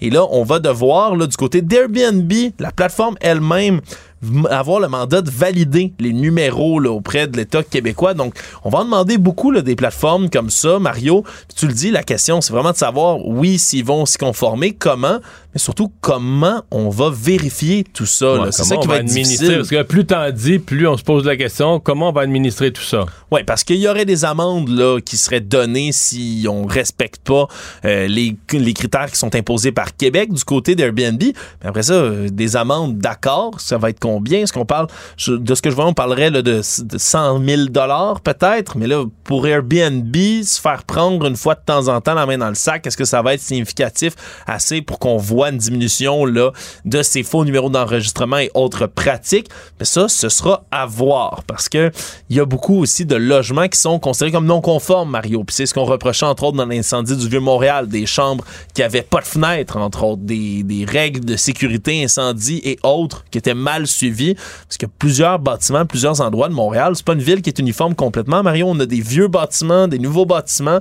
Dans certains des vieux, des, des vieilles bâtisses, on a reconverti des locaux qui sont parfois pas vraiment sains pour un logement, qui sont pas vraiment légaux. Bref, ça vient d'être annoncé aujourd'hui. Et là, en vertu des données qu'on a, c'est moins du tiers des annonces montréalaises en ce moment, depuis le premier resserrement, qui respecteraient les normes du nouveau projet de loi. Toutes les autres, le deux tiers, devraient être retirés, par exemple, à Montréal. Donc, ce sera à voir. Ouais, ben c'est c'est c'est- plein de bonnes intentions, mais des réglementations trop complexes parfois ça donne pas les résultats attendus. Euh, là, c'est qu'on est on est comme sur le traumatisme d'un événement. Je sais qu'il y a des gens qui sont très anti Airbnb. Moi, je pense que ça fait partie de l'offre touristique dans une grande ville comme Montréal. Il y en a dans toutes les grandes villes. C'est pas le mal incarné. C'est une plateforme euh, qui met en relation des gens qui veulent louer quelque chose, des gens qui, euh, veulent visiter Montréal, mais qui, parce qu'ils ont des enfants, peu importe, veulent pas rester à l'hôtel. Fait que, tu sais, il faut rester... euh, oui, on faut rester raisonnable. Je comprends qu'on veut gérer son, son parc de locatifs parce qu'on a besoin pour du résidentiel. Mais euh, on va voir comment. sais, le projet de loi va être étudié. euh, les, les- les gens, les principaux intéressés vont s'exprimer. Mais disons que je trouve qu'on a une réglementation qui est pas, pas simple. Mettons. L'expulsion de la consul canadienne de Shanghai est venue en riposte directe à celle du diplomate chinois Zhao Wei, qui a été déclaré hier persona non grata par le gouvernement canadien. Et là, donc, c'est ce- cette riposte qu'on attendait de la Chine. À pareille heure, hier, Mario, on en discutait justement. On se disait que la Chine allait finir par réagir. Et c'est ce qu'ils ont fait en expulsant Jennifer Lynn Lalonde, là, qui va avoir jusqu'au plus tard le 13 mai pour quitter Shanghai, où elle se trouvait. Elle aussi déclarée persona non grata. On a aussi annoncé du côté de la Chine qu'on se réservait le droit de prendre d'autres mesures de représailles dans le futur, si le cas, euh, si le cas y vient. Et là, on a accusé évidemment la litanie classique du côté de la Chine. Les médias canadiens, les politiciens de haut rang utilisent des soi-disant documents classifiés pour salir les missions diplomatiques et consulaires chinoises au Canada. Bref, les relations diplomatiques sont pas euh, sont pas à leur meilleur, là, Mario, entre la Chine et le Canada en ce moment. Non, non. Euh, sûrement que ce qu'on espère du côté canadien, c'est que ça s'arrête là. C'est comme œil pour œil, dent pour dent. On a expulsé une diplomate. On a passé notre message que le Canada euh, tolérait pas certains comportements d'ingérence. Euh, ils ont répliqué. Euh, je pense pas que le Canada souhaite se lancer dans une escalade là, où la Chine y va, par exemple, d'autres sanctions économiques. On se souvient, on, on a deux là, des souvenirs précis. là. le canola, le port, donc vraiment des secteurs économiques, agricoles. Où, tu sais, la Chine, ils font... Quand, par exemple, quand ils sont mis à boycotter le canola canadien, ils ont jamais dit c'est à cause de Meng Wanzhou, c'est à cause... Tu sais... Non, c'était toujours voilé, Non, non, disons, ben non, mais les- il, les disait- représailles. il- il reprochait des choses à notre canola. Tout à coup, notre canola était plus, était plus bon pour la santé. Ben, tout comme quand ils ont emprisonné les deux Michael. Ouais, là, ouais, ce- toujours des faux soudainement, on prétextes. trouvait Ils de disaient la que c'était- drogue. eux disaient que ouais. c'était pas relié, puis ils étaient... Mais tout à coup, du jour au lendemain, quand Meng Wanzhou était libéré, le lendemain, les deux Michael étaient libérés, puis tout à coup, toutes les accusations contre eux tombaient. Donc, je pense pas que le Canada veut s'embarquer dans une euh, dans une espèce d'escalade avec un géant comme la Chine, mais le Canada avait pas le choix. là. La réponse, c'est que le Canada avait pas le choix. Ce qu'avait Ouais. fait ce diplomate était inacceptable, puis à un moment donné, faut que tu mettes le pied à terre. Ouais, et ce qu'il avait fait, justement, je le rappelle, c'est d'élaborer une campagne de menaces contre le député conservateur Michael Chung et des membres de sa famille qui se trouvent à Hong Kong. Et d'ailleurs, le principal intéressé, là, le député Michael Chung, lui, là, a été satisfait, c'est ce qu'il a dit de cette sanction-là, mais il a quand même reproché, puis on peut comprendre, là, aux libéraux d'avoir pris beaucoup de temps à Ben, agir. Ça n'aurait pas dû prendre deux ans pour que le gouvernement prenne une décision à partir du moment où il a été informé, dit M. Chung. Bref, on a quand même là une, euh, un geste fort parce que ça faisait depuis au moins là, le milieu des années, des années 70 qu'on n'avait pas expulsé comme ça un diplomate chinois. Donc, Ouais. euh, ça Puis dans, dans le cas des expulsions de diplomates, il y en a quand même de deux catégories. Mettons qu'un diplomate fait des conneries, je sais pas moi, il, il vole ou bien il conduit en état d'ébriété puis il frappe quelqu'un. Tu sais, ça devient une expulsion qui est pas politique. Tu expulses la personne pour son comportement, puis le pays, le pays responsable, quasiment s'excuse de dire on, on s'excuse de vous avoir mis quelqu'un qui est allé faire des clowneries dans votre pays, on va vous en envoyer un meilleur. Là. Oui. Mais là, c'est une expulsion politique, en ce sens qu'on présume tous que ce consul, là, euh, il faisait pas ça pour lui-même, pour ses fins personnelles. Il agissait, il agissait dans la, la- la- la- la suite d'une politique plus large de la Chine d'ingérence. Donc, c'est comme une expulsion qui est plus, euh, plus dure sur le plan politique. Actualité. Tout savoir en 24 minutes. Le commissaire à l'admission aux professions vient de dévoiler son deuxième rapport dans l'enquête sur l'échec massif qu'il y a eu à l'examen d'ordre des infirmières et des infirmiers du Québec en septembre 2022. Et selon ses observations dans ce rapport-là, plus de 500 personnes qui étaient candidates auraient réussi plutôt qu'échoué à l'examen de septembre 2022 si la note de passage aurait été de meilleur acabit dans ce dossier-là. Et j'explique, sur les 2376 candidates qui se présentaient pour la première fois, le taux de réussite est monté seulement à 51,4% Et là, il y a plusieurs constats qui sont révélés dans son nouveau rapport. Semble-t-il que l'examen comportait beaucoup de défaillances. Les documents qui servaient à établir les questions ne sont pas à jour. Par exemple, le plan de l'exa- du directeur de l'examen, ça, ça date de 1999. La mosaïque de compétences de l'ordre, c'est un beau nom, je ne sais pas exactement de quoi il s'agit, mais c'est pas révisé depuis 2009 non plus. Après ça, on a une manière de déterminer la note de passage elle-même qui est critiquée. On appelle ça la méthode Hangoff. On sélectionne un groupe d'experts qui, eux, vont évaluer là, à chaque question combien ça vaut et ils vont évaluer la compétence à un élève là, minimalement compétent à répondre à la question. Parce qu'il semble si on avait une note de passage régulière, on aurait un taux de réussite complètement différent. Ben, 500, 500 candidates qui seraient euh, en ce moment dans le réseau de la santé, ou du moins qui auraient, qui seraient capables d'exercer leur profession, alors qu'elles ne peuvent pas en ce moment. Parce que là, euh, même cette méthode-là, Hangoff, ben on a eu un groupe trop restreint pour évaluer combien chaque question valait de points à l'examen. Donc c'est la note de passage a été gonflée d'une manière qui était exagérée selon ce rapport. Et les questions elles-mêmes étaient problématiques. Là. On dit qu'il y a beaucoup de questions, 12% qui donnaient pas des bons résultats sur le plan statistique parce qu'ils étaient ambigus ou qu'il y avait, par exemple, là, deux réponses qui étaient valides, deux, trois réponses valides à la question. Souvent même des questions ouvertes où on répondait, mais on cherchait une réponse précise, tandis qu'il y en avait plusieurs qui pouvaient être valides. Bref, on demande là, vraiment à ce qui est là, euh, on recommande une révision des résultats, ni plus ni moins, Mario, pour en Mais faire parce passer. que là, l'ordre, euh, s'il y a une chose que l'ordre des infirmières peut pas faire, c'est de nous priver d'infirmières. On s'entend que c'est c'est une ressource, une denrée rare ce. Ouais, c'est ça. Puis on- l'ordre est là pour protéger le public, doit faire un examen pour s'assurer que on, on a des candidates, des candidats qui, qui, qui connaissent euh, leur affaire, qui sont prêts à exercer, qui ont les compétences de base. Mais là, pour des cafouillages d'examen, de correction d'examen, nous priver d'infirmières qui ont fait leur cours, qui seront probablement compétentes, euh, c'est assez malvenu. Merci. Valérie Plante était ce matin à la deuxième édition du sommet climat de Montréal qui se déroulait dans le Grand Quai du port de Montréal. Et justement, elle avait une annonce pour cette section de la ville et veut que le vieux Montréal soit rendu là euh, pour une partie entièrement piétonne à partir de l'été 2024. Nouvel engagement qui fait partie des initiatives de la ville pour décarboniser les transports d'ici 2040 dans la métropole. Et là, on a déjà la rue Saint-Paul, par exemple, qui est déjà piétonne pour l'été. On dit qu'on veut aller plus loin du côté de la mairesse Plante, mais on n'a pas indiqué exactement quelle section du Vieux-Montréal allait devenir complètement piétonne. Il y avait d'autres annonces également qui étaient faites. On veut réaménager le boulevard Henri Bourassa pour que ce soit plus sécuritaire pour les cyclistes, les piétons.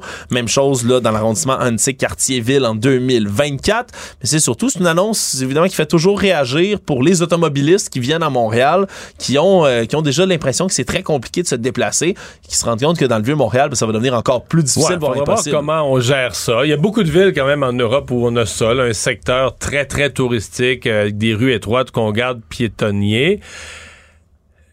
C'est-tu juste les piétons ou c'est vélo autorisé? Là, on parle de que ce soit piétonnier, là, le royaume des piétons. C'est vraiment le terme qu'on a utilisé. Donc, si je prends l'exemple, par exemple, euh, de Mont- la rue Mont-Royal, qui devient piétonne, là, une bonne ben, partie les gens sur la rue Mont-Royal capotent et se plaignent que c'est dangereux pour les piétons parce qu'il y a des vélos Mais qui... sont pas censés circuler, par contre. Les vélos sont pas censés circuler Ça a sur l'air qu'il y en a Mont-Royal. plein. Bon, ça a l'air Moi, je l'ai pas vécu, là. Moi, Mais- moi, pour l'avoir fait, Mario, là, quand on se promène en Bixi, ils, ils demandent, il y a des gros signes qui disent changer de rue, ici c'est piéton uniquement. Donc la réglementation, moi c'est je, dit. moi, je viens de le vivre cet hiver à Strasbourg, en France, dans une zone piétonne, mais où les vélos étaient autorisés. Et ça a été la guerre. là. Les piétons, on voulait plus. Et là, depuis janvier, on demande aux, pi- aux, aux vélos de plus y aller. Ou sinon, si tu veux traverser la zone centrale, la zone touristique autour de la cathédrale, de marcher à côté de ton vélo. Oui. J'en ai pas vu un. Ben, c'est sûr que J'en ai tu- pas vu un marcher à côté de son vélo. Les vélos croisent à travers, ils s'occupent pas de la réglementation, croisent à travers les piétons, les guidons, ça passe à 2 cm des hanches. C'est vrai. euh, En, en même temps, Mario, je t'avoue qu'il y a certaines rues du Vieux-Montréal où je me promènerais pas en vélo, là, considérant que c'est comme tu de la grosse pierre. Là, Non, ça, des ça va pas rues. bien. Ça, je t'avoue, c'est pas pas peut-être pas un endroit qui est très bien vu pour les vélos. Alors, est-ce que ce serait ça, la fameuse zone piétonne? À Euh, suivre. À suivre.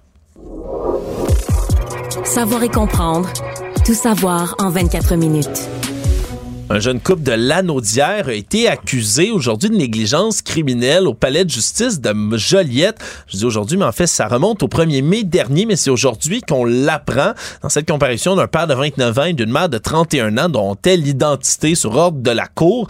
Et on dit accusé de négligence criminelle ayant causé des lésions corporelles à leur enfant âgé de 3 ans. Des faits qui remontent à novembre 2021 et qui sont assez stupéfiants, Mario.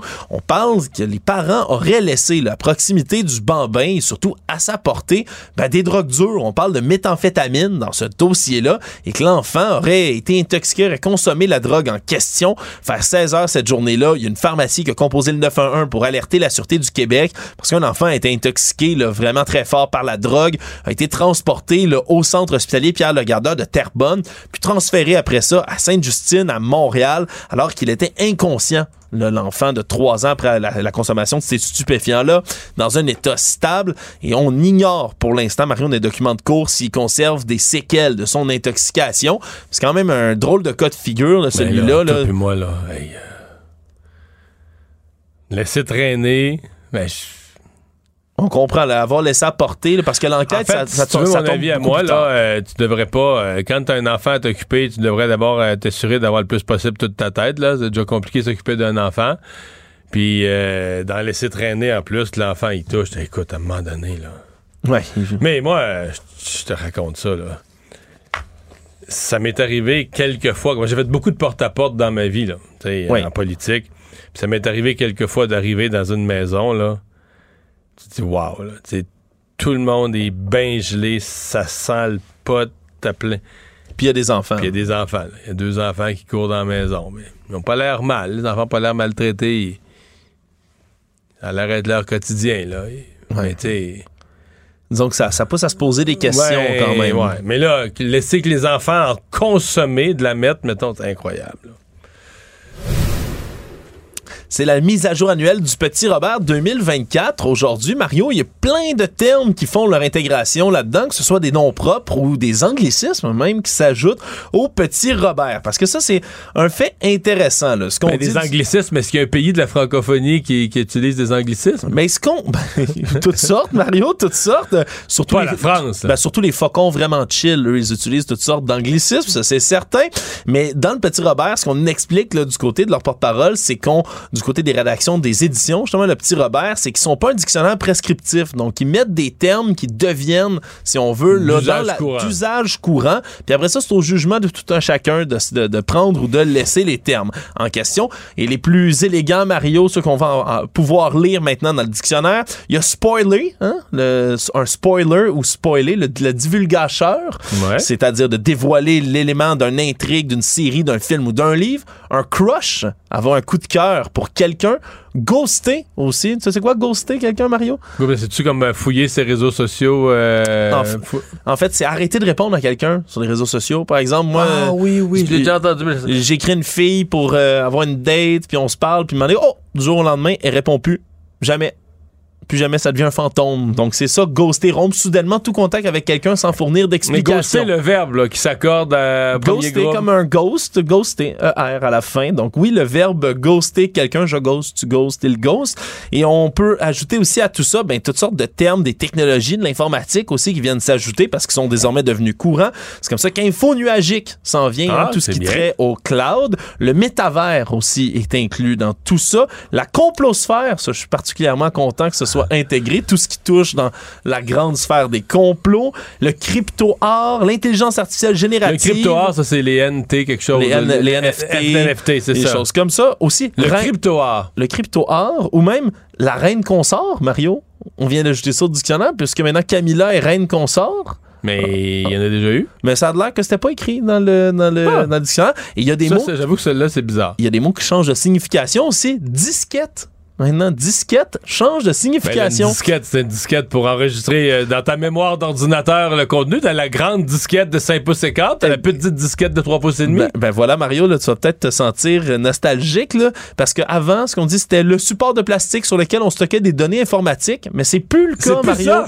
Ben, comme plus personne utilise des disquettes, ben, ils ont dit, que maintenant, ça change, ça désigne désormais une phrase, une formule flatteuse souvent lourde destinée à séduire quelqu'un. C'est comme récite ta disquette. Voilà. Alors, c'est ce que veut dire maintenant disquette. C'est terminé l'époque de ces, de ces supports techniques et on inclut maintenant ben, toutes sortes de noms propres. Charles III, bien évidemment, groupe paramilitaire russe Wagner aussi. Et on a ajouté le slammer québécois David Gaudreau aussi, poète Ah, et quand écrivain même. à ses heures, qui viendra rejoindre les pages du Petit Robert 2024.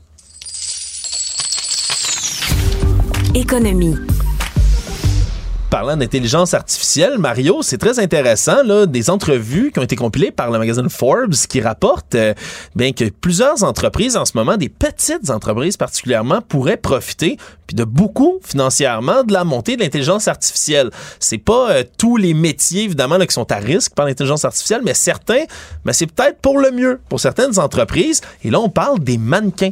On parle des mannequins pour les petites entreprises de vêtements, Mario, qui n'ont pas les moyens de se payer là, la facture qui vient avec un shooting, en bon français, un shooting photo, qui viendra avec des mannequins, parce que ça peut monter excessivement cher, que surtout à une époque où on veut de la diversité corporelle, on veut de la diversité de genre, on veut de la diversité ethnique. Donc, on, c'est très difficile d'avoir, là, par exemple, toute la gamme de mannequins différents pour afficher ses vêtements. Ça peut coûter, là, avec les photographes, les maquilleurs, le coiffeur, le modèle. Mais là, on monte des milliers de dollars. Et là, ce qu'on explique, c'est qu'il y a maintenant, ben, des applications qui permettent de générer des mannequins qui pourraient porter le complètement faux, des fausses personnes, mais qui porteraient les vêtements que vous avez designés Donc, tu vous-même. photographies ton vêtement, puis tu fais l'intelligence artificielle, mais quelqu'un dedans. Ben exactement. Puis il y a des compagnies de vêtements comme ça, par exemple, de Porter Collective, qui a décrit aux médias américains, là, justement Forbes, en disant que nous, on, on veut aller rejoindre ben, des femmes d'un certain âge. Là, on parle d'un public cible qui sont dans la cinq, quarantaine ou cinquantaine.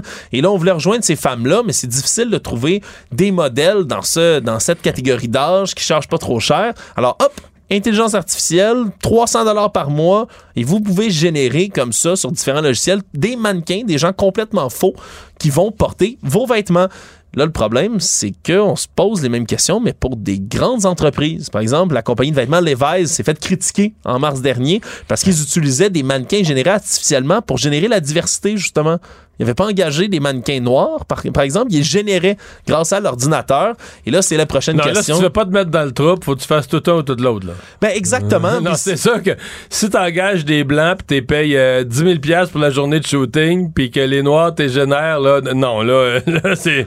Oui, on, comprend qu'il y a beaucoup Oublie de que- ça, là. Mais il y a beaucoup de questions éthiques qui sont soulevées autour Ben, de là. tout ça, puis ce sera probablement ben, dans tous les grands débats qu'on aura sur l'intelligence artificielle, ce sera de savoir est-ce qu'on veut indiquer qui qui est vrai puis qui qui est pas vrai dans les annonces. Est-ce qu'il va y avoir un petit astérisque à côté de quelqu'un en disant euh, voyez l'annonce des sous-vêtements de la Senza va être écrit généré artificiellement par ordinateur? Ça se pourrait Mario. Ça se pourrait. Le monde. Le jury de Manhattan a condamné Donald Trump à verser 5 millions de dollars à la journaliste E. Jean Carroll pour des accusations d'agression sexuelle et de diffamation. 3 millions pour la diffamation, 2 millions pour l'agression sexuelle.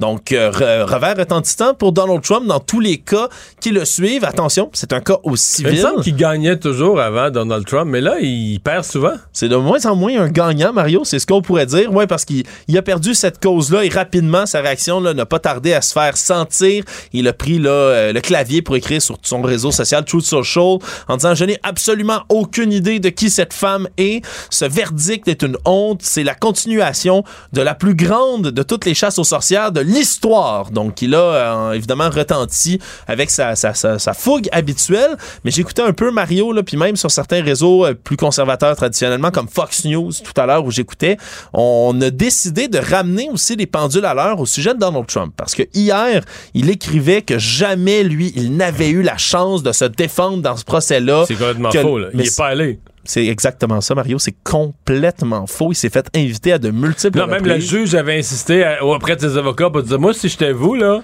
Ça- et ouais. il devrait venir, votre gars, là. Oui, il devrait venir puis venir se défendre justement. Donald Trump continue d'alimenter le mensonge comme quoi c'est les médias contre lui.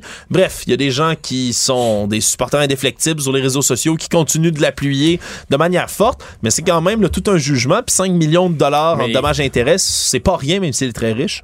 Mais ça, là, accusé de fraude, condamné pour agression sexuelle, profil parfait pour un candidat aux élections. Un candidat aux élections pour être le, président des États-Unis d'Amérique. Mais n'importe quel poste électif, je trouve que c'est le genre de profil que ça nous prend ces années-ci. Mais Mario, tu vas peut-être être encore plus déprimé d'apprendre que, ben, selon certains sont les Ben, derniers sondages qui sortent, ben, il est, il est au top de ces sondages ouais, pour être ouais. le, le candidat Six républicain. tout va bien. Ouais, il y a personne. Bien, le ben. Jello semble pas prendre autour des autres candidats, Mario. Fait qu'on pourrait vraiment se retrouver avec Donald Trump encore une fois dans un match, peut-être encore une fois contre Joe Biden, le match revanche.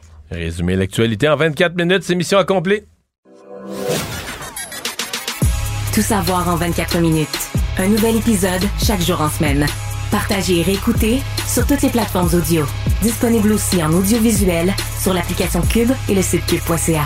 Une production Cube Radio. Il lance sa ligne au bon endroit pour obtenir l'information juste. Mario Dumont. Pour savoir et comprendre. Cube Radio.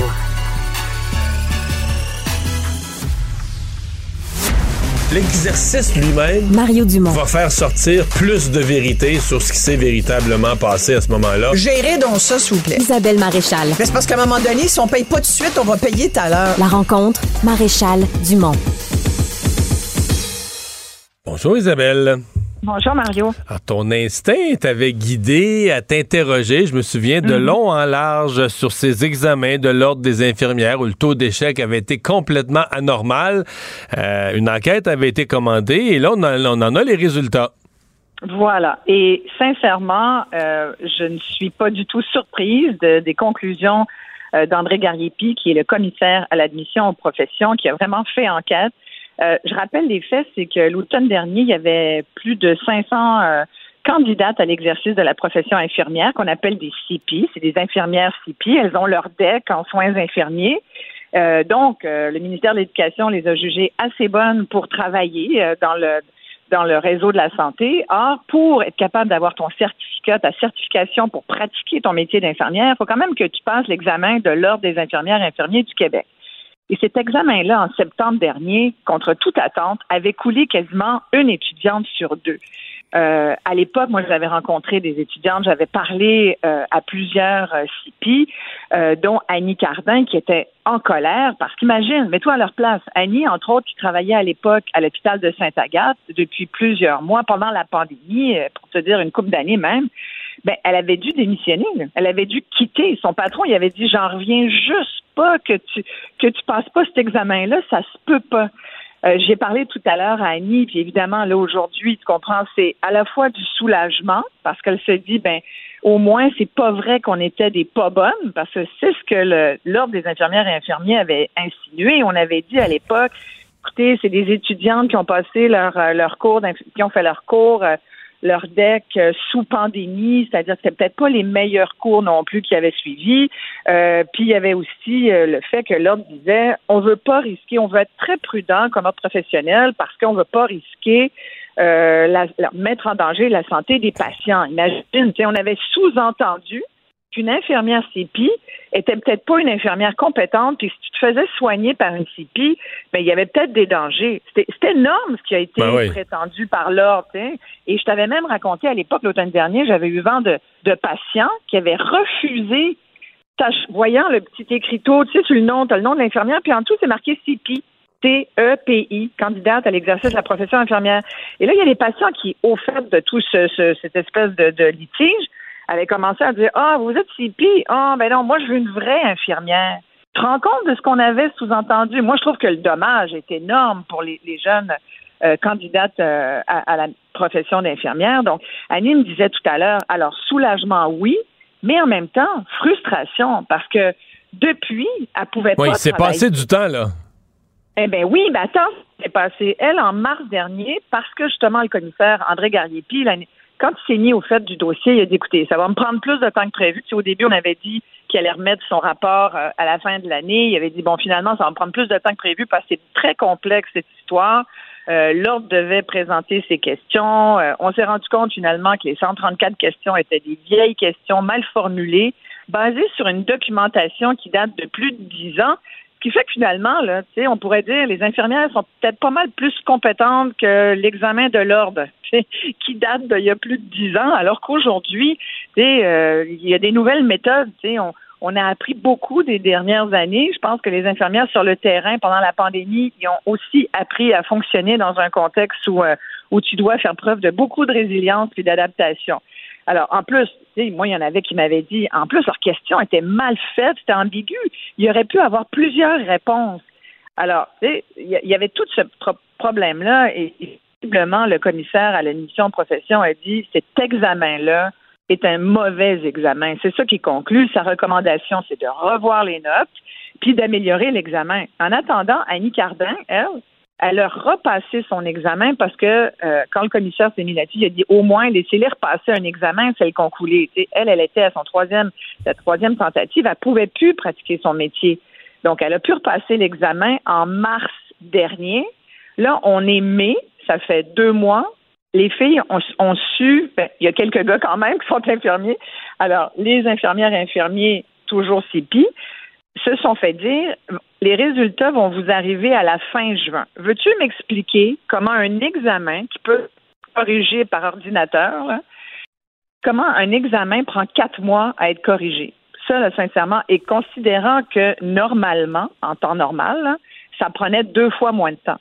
Alors, en ce moment, déjà, il y a eu le problème de l'examen d'automne dernier. Puis l'examen, le dernier examen de mars dernier, il est toujours pas corrigé. Il va être corrigé fin juin. Ça, ça veut dire qu'en attendant, travaille pas ce monde-là. Le ministre de la Santé, Christian Dubé, a d'ailleurs dit avec beaucoup de justesse, euh, je vais lire le rapport, mais surtout ce qui est intéressant, c'est qu'il a dit on n'a vraiment pas les moyens de se priver de 500 infirmières. Écoute, moi, il y a à peu près une dizaine de jours, j'ai rencontré une infirmière qui a 30 ans de pratique, qui travaille à Charles-Lemoine sur la rive sud, qui me disait, de, je lui parlais de la situation, j'ai dit comment ça va chez vous? Elle m'a dit, moi, là, depuis deux mois, je sais pas ce qui se passe, on a perdu 11 infirmières dans mon département, est à l'urgence. Elle dit 11 infirmières, là, c'est, il y en a beaucoup qui partent pour les agences. Il y a toujours ce problème-là. Qui sont tannés du TSO, puis du temps supplémentaire obligatoire, puis qui, qui se font payer parfois? Trois fois le salaire. Imagine, Mario, dans des agences qui, qui sont payées par le gouvernement en bout de ligne. Il n'y a personne qui gagne là-dedans. Nous, comme contribuables hein, et comme patients, c'est un lose-lose. On n'est pas gagnant du tout. Là. Alors, il y a un exode d'infirmières. Imagine 500 jeunes infirmières qui auraient débarqué dans le réseau de la santé depuis des mois, là, qui seraient venues prêter main forte. Je pense qu'il y, a, là euh, une situation qui est inacceptable. Puis moi, sincèrement, c'est une question que je me pose depuis le début. Pourquoi l'examen de l'ordre a-t-il préséance sur le ministère de l'Éducation qui donne un diplôme. Quand tu as un DEC en soins infirmiers, pourquoi automatiquement tu vas pas travailler direct sans être obligé d'aller montrer patte blanche et remplir, euh, répondre à 134 questions avec un autre professionnel? Celle-là, je la comprends pas. Alors, puis en plus, moi, si j'étais une de ces étudiantes aujourd'hui, candidate à la profession d'infirmière, je serais en beau fusil, puis je demanderais qu'on me rembourse les frais d'examen. C'est 683 dollars. C'est quand même pas rien. C'est un bon montant. Et je dirais aussi, vous me rétablissez sur le champ la situation. C'est qu'on leur donne leur permis et que ces infirmières-là puissent travailler. Ouais. Mais, euh, ouais, c'est. De, toutes les choses qu'on pourrait attendre de l'ordre des infirmières, euh, nous, euh, nous faire perdre des infirmières inutilement ou en retarder, mais potentiellement en décourager, au moins en retarder leur arrivée sur le marché du travail, c'est pas une petite gaffe, là. Hey, c'est une c'est majeur. Je te dis pour moi, c'est un scandale, c'est majeur. Euh, et, il faut absolument qu'il y ait correction automatique. Moi, si j'étais la FIC, le syndicat là, qui se charge des infirmières et, et des infirmiers, je, je ferais certainement oh, une alerte Amber. Ah, ben oui. C'est une alerte Amber. C'est une alerte Amber. Euh, un enfant de 5 mois enlevé à Montréal. Véhicule Ford Focus 2011, blanc immatriculé ZZ8, Z78, ZEB. Oui. Un enfant de 5 mois, semble-t-il, du nom de Chombo Baraka Baba et Bayo Barry, 5 mois. Donc, c'est les informations qu'on a pour l'instant. Mario, là, si vous voyez ce, c'est évidemment là, ce véhicule là, Ford Focus 2011, blanc, Z78, ZEB. Composez le 91 immédiatement. Ben voilà, Isabelle, on avait complété. Ben écoute, on va espérer. euh, on, a, on a quand même pas mal de gens qui ont su ce rapport-là aujourd'hui. J'ai l'impression que dans les prochains jours, vont être appelés Ah, à, faire- réagir et à prendre des actions. du- Ouais. Tout à fait, ça va faire du bruit. Tu sais, je te parlais, je te parlais d'Annie Cardin. Ça fait deux emplois qu'elle refuse euh, et en ce moment, elle travaille comme réceptionniste au triage à la clinique privée Rockland MD. Sincèrement, est-ce qu'elle pourrait travailler? Ouais, On en a bien besoin.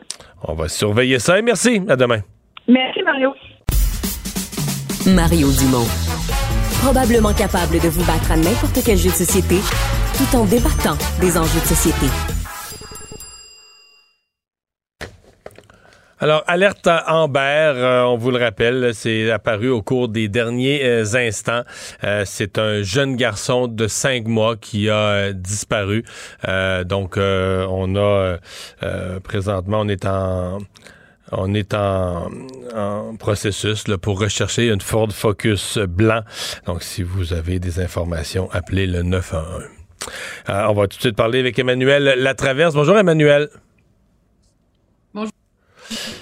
Euh, alors, tu veux me parler de François Legault, là, qui, euh, et on l'a senti aujourd'hui, là, essaie de, démontrer une fermeté dans le dossier de l'immigration et de la nouvelle politique d'Ottawa, mais qui, euh, qui, qui, en arrache à trouver son chemin et son discours complet.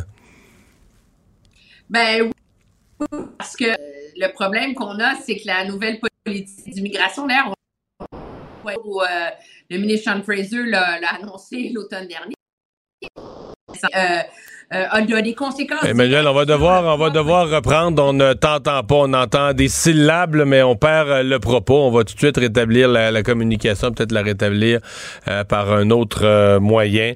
Euh, ouais, donc François Legault, d'ailleurs, aujourd'hui à l'Assemblée nationale, Paul Saint-Pierre Plamondon a questionné François Legault là, sur la politique fédérale, cette idée d'avoir 100 millions de Canadiens en 2100, la hausse des seuils d'immigration.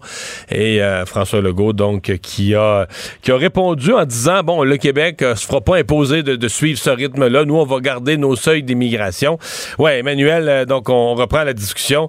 On va garder nos seuils d'immigration, sauf que euh, il répond pas à l'autre aspect, de dire ouais, si le Canada euh, croît à vitesse grand V, puis nous, le Québec, on garde nos seuils d'immigration actuels, on pèsera pas lourd dans le Canada dans quelques années.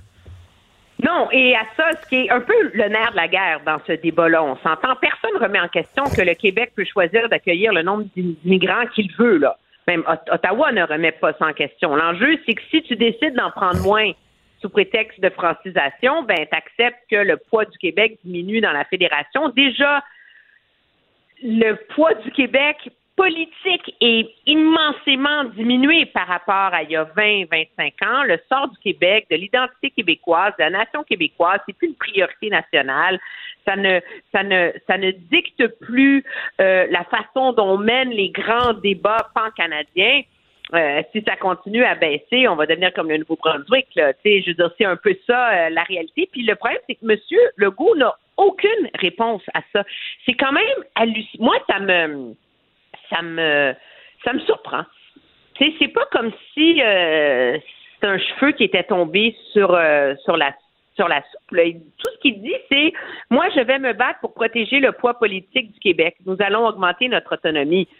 Je veux bien que si le Québec est plus riche, que le Québec est moins dépendant euh, économiquement, de la péréquation, etc., ça améliore la marge de manœuvre du Québec, mais le Québec est très, très riche, puis qu'il y a 15% des sièges à la Chambre des communes, là, il n'y aura pas plus de poids au sein de la fédération. Là.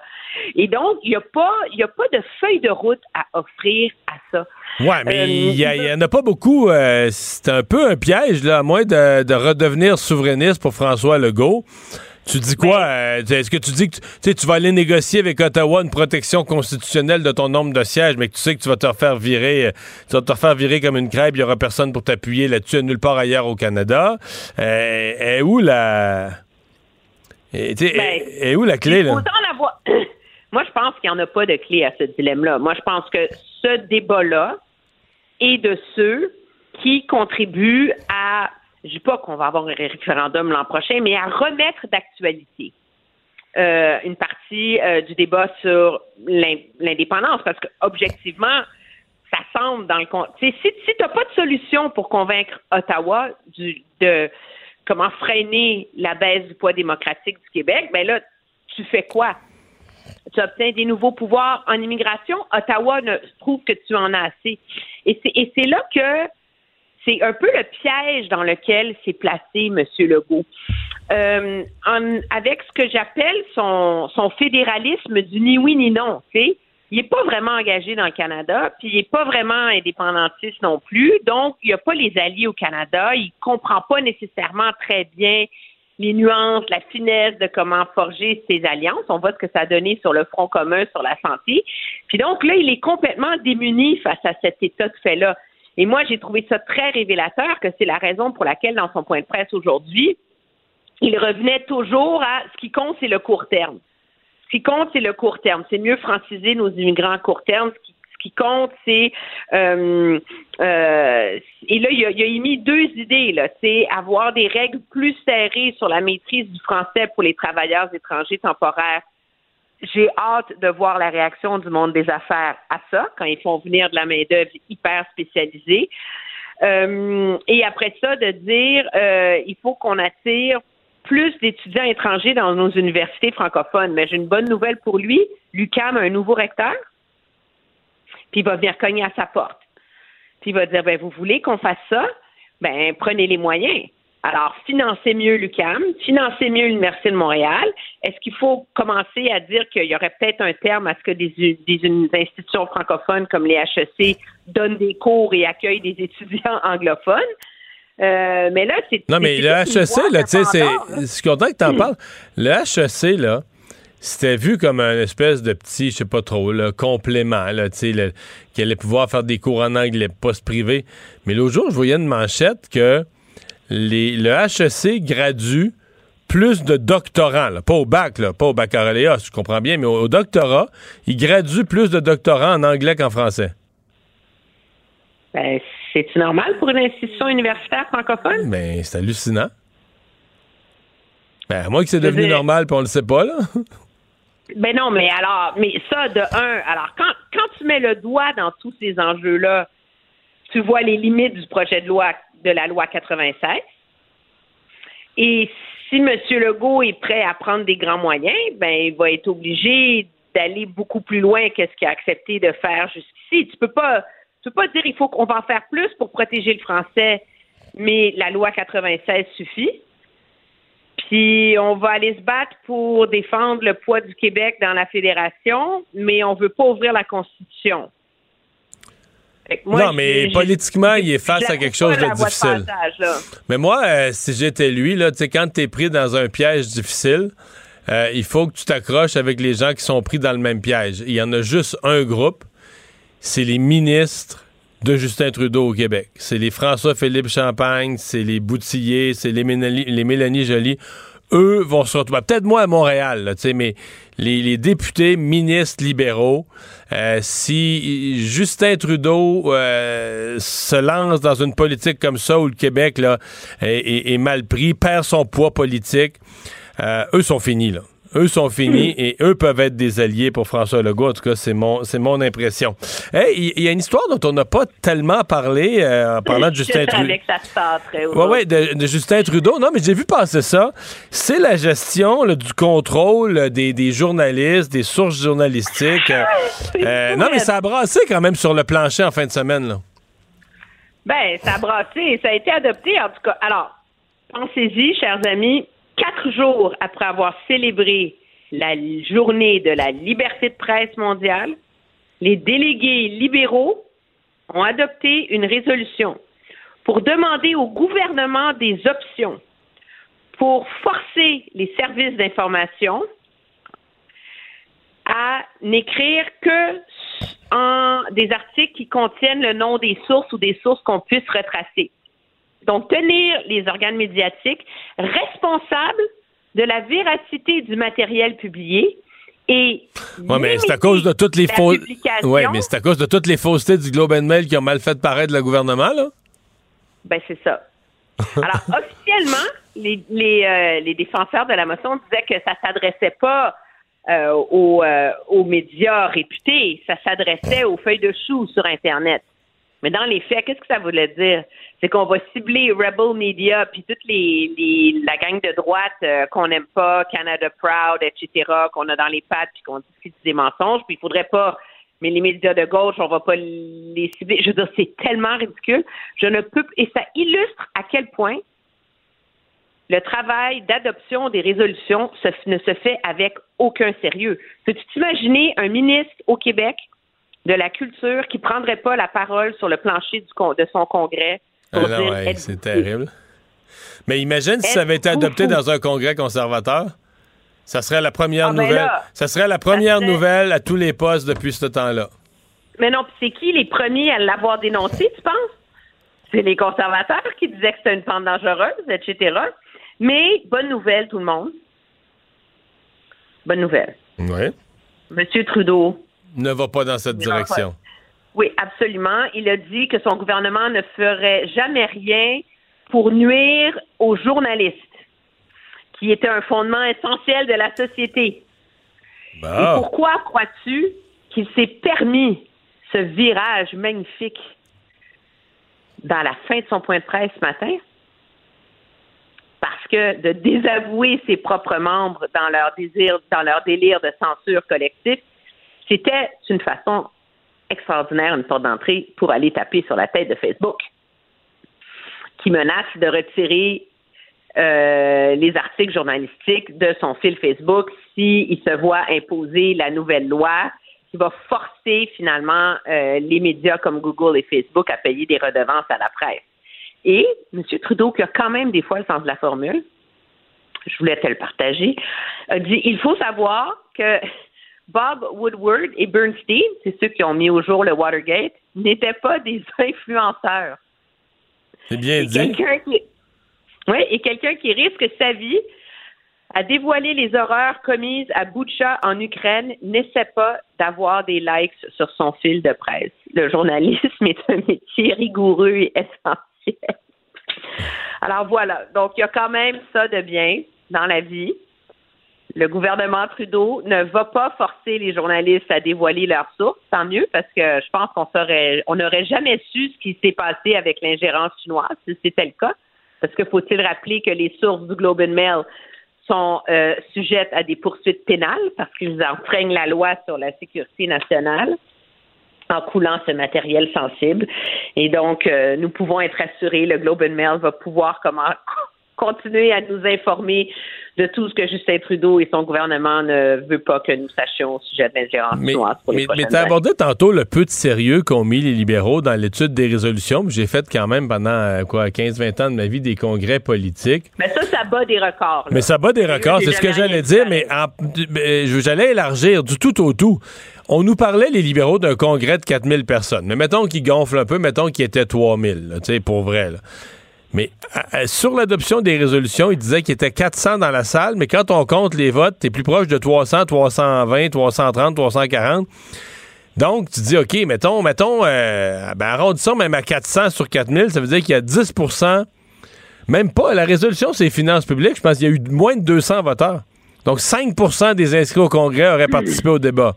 C'est pas sérieux. 95% n'auraient pas participé à une discussion sur l'avenir des finances publiques du Canada. Donc, tu participes à un congrès politique, puis 95% sont pas là pour un débat sur oui ou non un retour à l'équilibre budgétaire. Non, parce que ce qui est important, Mario, c'est d'entendre des ministres et des députés nous parler du féminisme. Ben oui, faire des nous discours. parler du progressisme et surtout d'être dans les couloirs pour prendre des photos, puis ramener ça à la maison, puis montrer ça à tes collègues. Non, mais pour vrai, là. Ça sert à se sentir bien, ça sert pas à réfléchir. Et puis là, tu nous arrives avec une autre résolution qui aurait dû être battue sur le plancher puis qui est passée. Et ça fait pas. Il aurait excuse- même pas dû se rendre sur le plancher, Ouais. on s'entend-tu, là? Ouais. Mais toi et moi, pour- ici, là. Ouais. Ça fait pas très, très sérieux. Dis, ça, c'est le parti au pouvoir. Ça fait pas très, très sérieux pour l'étude du. Ça fait ce qui devrait être la raison d'être d'un congrès politique. Là, étudier le programme, étudier le contenu, puis décider de ce qu'on veut faire. C'est. euh, Mais c'est ce qu'il y a de beau au Parti libéral. Les gens sont libéraux. Fait que t'as pas besoin d'un programme. Les gens votent libéral. Point. Fait que. euh, Ils Coûte sont. que coûte. Ils votent Mais pas libéral, ils sont libéraux. J'en ai couvert des congrès libéraux et il y en a eu qui étaient autrement plus enflammés, où il y avait des, de- des débats autrement plus importants et euh, autrement plus suivis. Et c'était du travail pas mal plus sérieux que d'adopter à la va-vite à 7h30 le matin une résolution qui en appelle à la censure des médias si on ne révèle pas leurs sources. Là. Merci, Emmanuel. Au revoir. À demain. Mario Dumont. Rationnel et cartésien, il peut résoudre n'importe quelle énigme les yeux fermés. Ce sont des discussions qui ont cours dans plusieurs domaines ces semaines-ci, puis de façon un peu exploratoire, parce que la réponse, on les a pas toutes, mais est-ce que des métiers vont disparaître, changer euh, euh, complètement avec l'intelligence artificielle? Il y a toute une série de ce qui était du travail de bureau, du travail intellectuel, mais en même temps qui n'est pas de la création pure, où on dit, écoutez, du travail de bureau, puis tout ça, l'intelligence artificielle, ça va tout se faire tout seul. Euh, et il y en a qui disent ça, notamment de la traduction. Euh, déjà, Google Translate, là, mais tu sais, ça fait ce que ça fait. On le voit quand on, on ouvre euh, on, ouvre l'emballage d'un appareil américain ou, ou d'ailleurs chinois, puis ça a été traduit par Google Tra- Translate. Des fois, en français, c'est même pas lisible. C'est du tradu- la traduction mot à mot qui a pas de sens. Mais est-ce que l'intelligence artificielle va permettre de bien traduire et donc faire, paraître, faire disparaître pardon, le métier de traducteur? Donald Barrébé est président de l'Ordre des traducteurs, terminologues et interprètes agréés du Québec. Bonjour. Bonjour, M. Dubon. Est-ce qu'on est inquiet dans votre profession? Non. En fait, non. La, la traduction automatique existe depuis fort longtemps, vous savez. Et, euh, et, euh, non, on n'est pas inquiet. En fait, euh, c'est un nouvel, c'est un outil dont on se sert lorsqu'il est approprié de s'en servir. Je vais vous donner un exemple. Oui, qui allez-y. existe depuis, qui existe depuis plus de 50 ans. Depuis plus de 50 ans, tous les bulletins météorologiques d'Environnement Canada sont traduits par, un tra- par une machine. Et Parce que c'est simple, c'est simple, il n'y a pas d'émotion, c'est des faits simples avec toujours les mêmes mots. Ah, ça a l'air simple. Et euh, ce- le corpus est mis à jour régulièrement, le logiciel est raffiné régulièrement et tout ça. Il y a, au moment où on se parle, une équipe d'une dizaine de traducteurs professionnels qui, 24 heures sur 24, se relaient pour réviser ce qui sort de la machine. Parce que c'est loin d'être toujours exact. Et pourtant, c'est un domaine qui est bien circonscrit, comme vous l'avez dit. Les, comme je vous disais aussi, les- Toujours le même vocabulaire. toujours le même vocabulaire, ou à peu près toujours le même vocabulaire et tout ça, et la machine dérape. Alors, une dizaine de personnes. Donc, mais vous n'avez pas l'impression que l'intelligence artificielle, en termes d'efficacité, de puissance, ça nous amène ailleurs jusqu'à faire, de, en tout cas, je dis pas disparaître, mais enlever du, du volume de travail au traducteur? Ben, écoutez, je vais le prendre à l'inverse, si on veut. Si euh, s'il n'y avait pas ce logiciel-là de traduction automatique des bulletins météo, ça prendrait près de 200 traducteurs qui se relieraient 24 heures sur 24, 365 jours par année, pour traduire. ça deviendrait un peu répétitif. Alors, il y a, y a- il y a tellement de traductions à faire. Alors, c'est bien d'avoir des outils qui nous aident à pouvoir le faire. Mais ces outils-là dérapent très souvent. Mais comme celui que je nommais tantôt, le Google Traduction, le Google Translate, ça c'est ça c'est c'est pas c'est c'est une forme d'intelligence artificielle, mais ça c'est loin d'être parfait. Parce que des fois on le reconnaît, on achète un appareil puis c'est le mode de fonctionnement a été traduit, bon, on reconnaît le mot à mot, on comprend ce qu'ils ont voulu faire, mais quand tu le lis en français, si, si tu parles pas l'anglais, ou si tu comprends pas l'anglais, puis tu le lis purement en français, tu comprends même pas là. Effectivement, effectivement. Euh, Il y a des logiciels qui sont plus performants que ça, mais ce sont dans des créneaux, dans des domaines spécialisés. Euh, mais encore là, météo, c'est un bon, la météo, c'est un bon, très bon exemple. Il faut que ce soit revu par des euh, par des professionnels qui savent qui savent déceler les pièges et les dérapages. Et ça, vous avez donné l'exemple euh, des, euh, des notices d'utilisation là, qui sont traduites par Google Translate et tout ça. Ça va si vous connaissez la langue d'origine. Qu'est-ce qui se passe si la langue d'origine, vous ne la connaissez pas? Si c'est du japonais, du chinois, de l'ourdou et tout ça. Alors, vous devez vous fier à ce qu'il y a sur la notice d'utilisation. Et parfois, ça crée des problèmes. Ça crée des problèmes, ça peut créer des problèmes majeurs. Alors, vous n'avez pas d'inquiétude personnellement ou dans le métier euh, sur le fait qu'il faudra toujours des travailler différemment, utiliser des outils nouveaux, mais qu'il y aura toujours des traducteurs derrière? Effectivement. Effectivement. Écoutez, on n'est c'est pas la seule profession. Euh, Quelqu'un de ma famille a récemment été opéré. Une opération très importante. Et ça a été fait par un robot. Et Le chirurgien était là.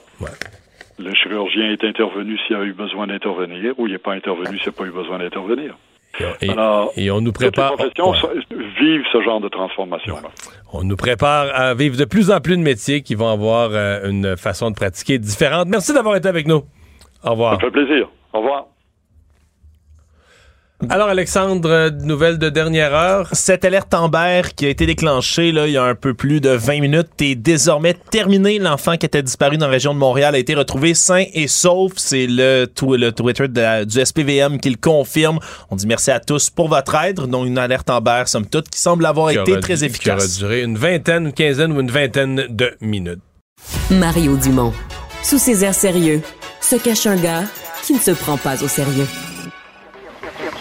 Cube Radio. En direct à LCN. Allons retrouver Mario Dumont et Emmanuel Latraverse. Bon, commençons avec cette nouvelle qui est sortie en fin d'après-midi. L'ancien président des États-Unis, Donald Trump, a été déclaré responsable d'agression sexuelle et diffamation à l'endroit d'une ancienne journaliste. La journaliste qui avait intenté un procès civil contre M. Trump, alléguant qu'il l'avait violée dans un grand magasin de New York en 1996. C'est pas un procès au criminel, mais néanmoins, est-ce qu'une personne reconnue responsable d'agression sexuelle, Emmanuel, peut redevenir, a la légitimité, crédibilité de redevenir président des États-Unis? Dans un monde normal, la question se poserait et la réponse serait non. Le problème, c'est qu'on opère dans le monde et dans la réalité virtuelle euh, de la candidature surréelle de Donald Trump. Euh, Rappelez-vous, pendant la campagne électorale en 2016, les propos absolument dégoûtants qu'il avait tenus à l'égard euh, des femmes. Euh, et ça n'avait pas, ça avait pas freiné sa campagne électorale, au contraire. Est-ce qu'un homme qui a incité à invalider le résultat de l'élection, qui est à la cause, qui est la cause de l'assaut sur le Capitole, peut être candidat à la présidence des États-Unis? Écoutez, c'est la réalité dans laquelle on est. Le problème, c'est que les gens qui croient en Trump euh, croient qu'il est victime d'une chasse aux sorcières politi- euh, motivée politiquement. Alors, les gens qui croient en lui vont toujours s'accrocher à quelque chose. L'enjeu, je pense, qui euh, plane sur sa campagne actuelle, c'est pas sur si à cause de cette condamnation-là, il n'est plus qualifié pour être président. C'est l'accumulation à un moment donné.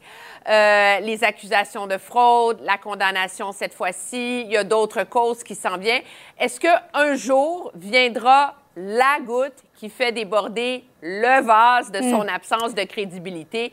Moi, c'est davantage sous cet angle-là que je regarde ça. Oui, parce que Mario, c'est un peu le début du chemin de croix pour, euh, pour Donald Trump. On a vu bon, euh, le, le 130 000 qu'il a versé à, à l'actrice américaine Stormy Daniels, son implication dans l'assaut du, euh, du Capitole en janvier 2021, euh, lorsqu'il a demandé des milliers de votes pour l'État de la Géorgie. Bref, il y a une série de procès qui s'en viennent peut-être pour M. Trump. Mais est-ce qu'il est en téflon, finalement, peu importe ce qui lui arrive? C'est mon impression. C'est mon impression. Mm. Je veux dire, tu sais, c'est. Emmanuel vient de le dire très bien, là, c'est surréaliste. Comment on pense que. Demain matin, iriez-vous euh, faire du bénévolat pour un candidat aux élections euh, qui est condamné pour agression sexuelle puis qui est euh, accusé de fraude? Puis, se poser la question, c'est y répondre, puis qu'il y a quatre autres procès en attente. Mais c'est plus, on a l'impression que l'appui à Trump, c'est plus devenu religieux que politique, ni plus ni moins. Il est devenu un, un héros. Juste les femmes, là. Sais, ce qu'il a dit, même dans cette cause-là, ce qu'il a dit sur les femmes, Oui. c'est qu'un homme riche, puis un homme puissant, n'a pas à s'occuper de ça. Lui, une Connu. femme, il l'embrasse, puis il saute dessus, puis il la taponne, puis c'est comme si c'était son droit Ça fait parce partie est des riche. privilèges. Ouais, ça fait partie Oui. des privilèges d'être riche et puissant, mais les femmes ordinaires, les femmes à faible revenu qui, qui, qui, qui votent pour lui, n'ont pas l'impression, non, ça les écœure pas, n'ont pas l'impression que, tu sais, euh, en tout cas, j'aime mieux pas en parler, ça, ça, ça me décourage, ça me choque trop. Quelques heures après la décision du Canada d'expulser le diplomate chinois Jia Wei, la Chine a répliqué à son tour, expulse donc la diplomate canadienne. Et dans une déclaration en anglais qui a été publiée sur le web, Pékin signale qu'il se réserve le droit de prendre d'autres mesures de riposte à l'endroit d'Ottawa. On va écouter ensemble le chef du Bloc québécois, Yves-François Blanchet. Et tant qu'à expulser le diplomate chinois, le gouvernement aurait pas dû commencer en disant qu'on peut pas faire ça, c'est risqué, il risque d'y avoir des représailles, parce qu'en faisant ça, le gouvernement se trouve à mettre en lumière sa faiblesse, ses hésitations, son incapacité à prendre des décisions qui soient décisives, justement, qui soient marquantes. Emmanuel, est-ce que le Canada, dans le fond, a peut-être tenté d'étouffer l'affaire parce qu'il ne souhaitait pas en venir à des sanctions à l'endroit de la Chine pour éviter à son tour des représailles? Ben, c'est la grande question que tout le monde se pose Mm. parce que c'est absolument inexplicable que cette note de brefage dans laquelle le service de renseignement informait que euh, la Chine tentait d'intimider Michael Chung et sa famille à Hong Kong se soit rendue au conseil privé, se soit rendue entre les mains du conseiller, de la conseillère du premier ministre à la sécurité nationale, mais que, oups, lui, il l'a pas vu. Je veux dire, c'est impensable. Alors, c'est cet élément-là que personne ne comprend. C'est ce- cet élément-là qui est inexpliqué et c'est cet élément-là qui fait croire que le gouvernement a choisi, quelqu'un au gouvernement a choisi de taire cette affaire pour n'être pas obligé Mhm. de sévir contre la Chine. Il faut comprendre que, par ailleurs, qu'au moment où cette note-là a été euh, déposée, euh, les deux Michael étaient encore emprisonnés en Chine. Donc, est-ce que c'est ça qui a causé tout un imbroglio? Votre théorie, votre thèse est aussi bonne que la mienne et je pense qu'en bout de ligne, c'est ça qui justifie qu'il y ait une forme d'enquête indépendante. Parce que là, le gouvernement peut bien dire, vous voyez, on a du courage, on a des premiers pays dans le monde à expulser un, un diplomate chinois pour cause d'ingérence. Le problème, c'est que tout le monde a compris qu'ils l'ont fait parce que l'affaire a été bruitée puis elle a été publiée dans le Globe and Mail.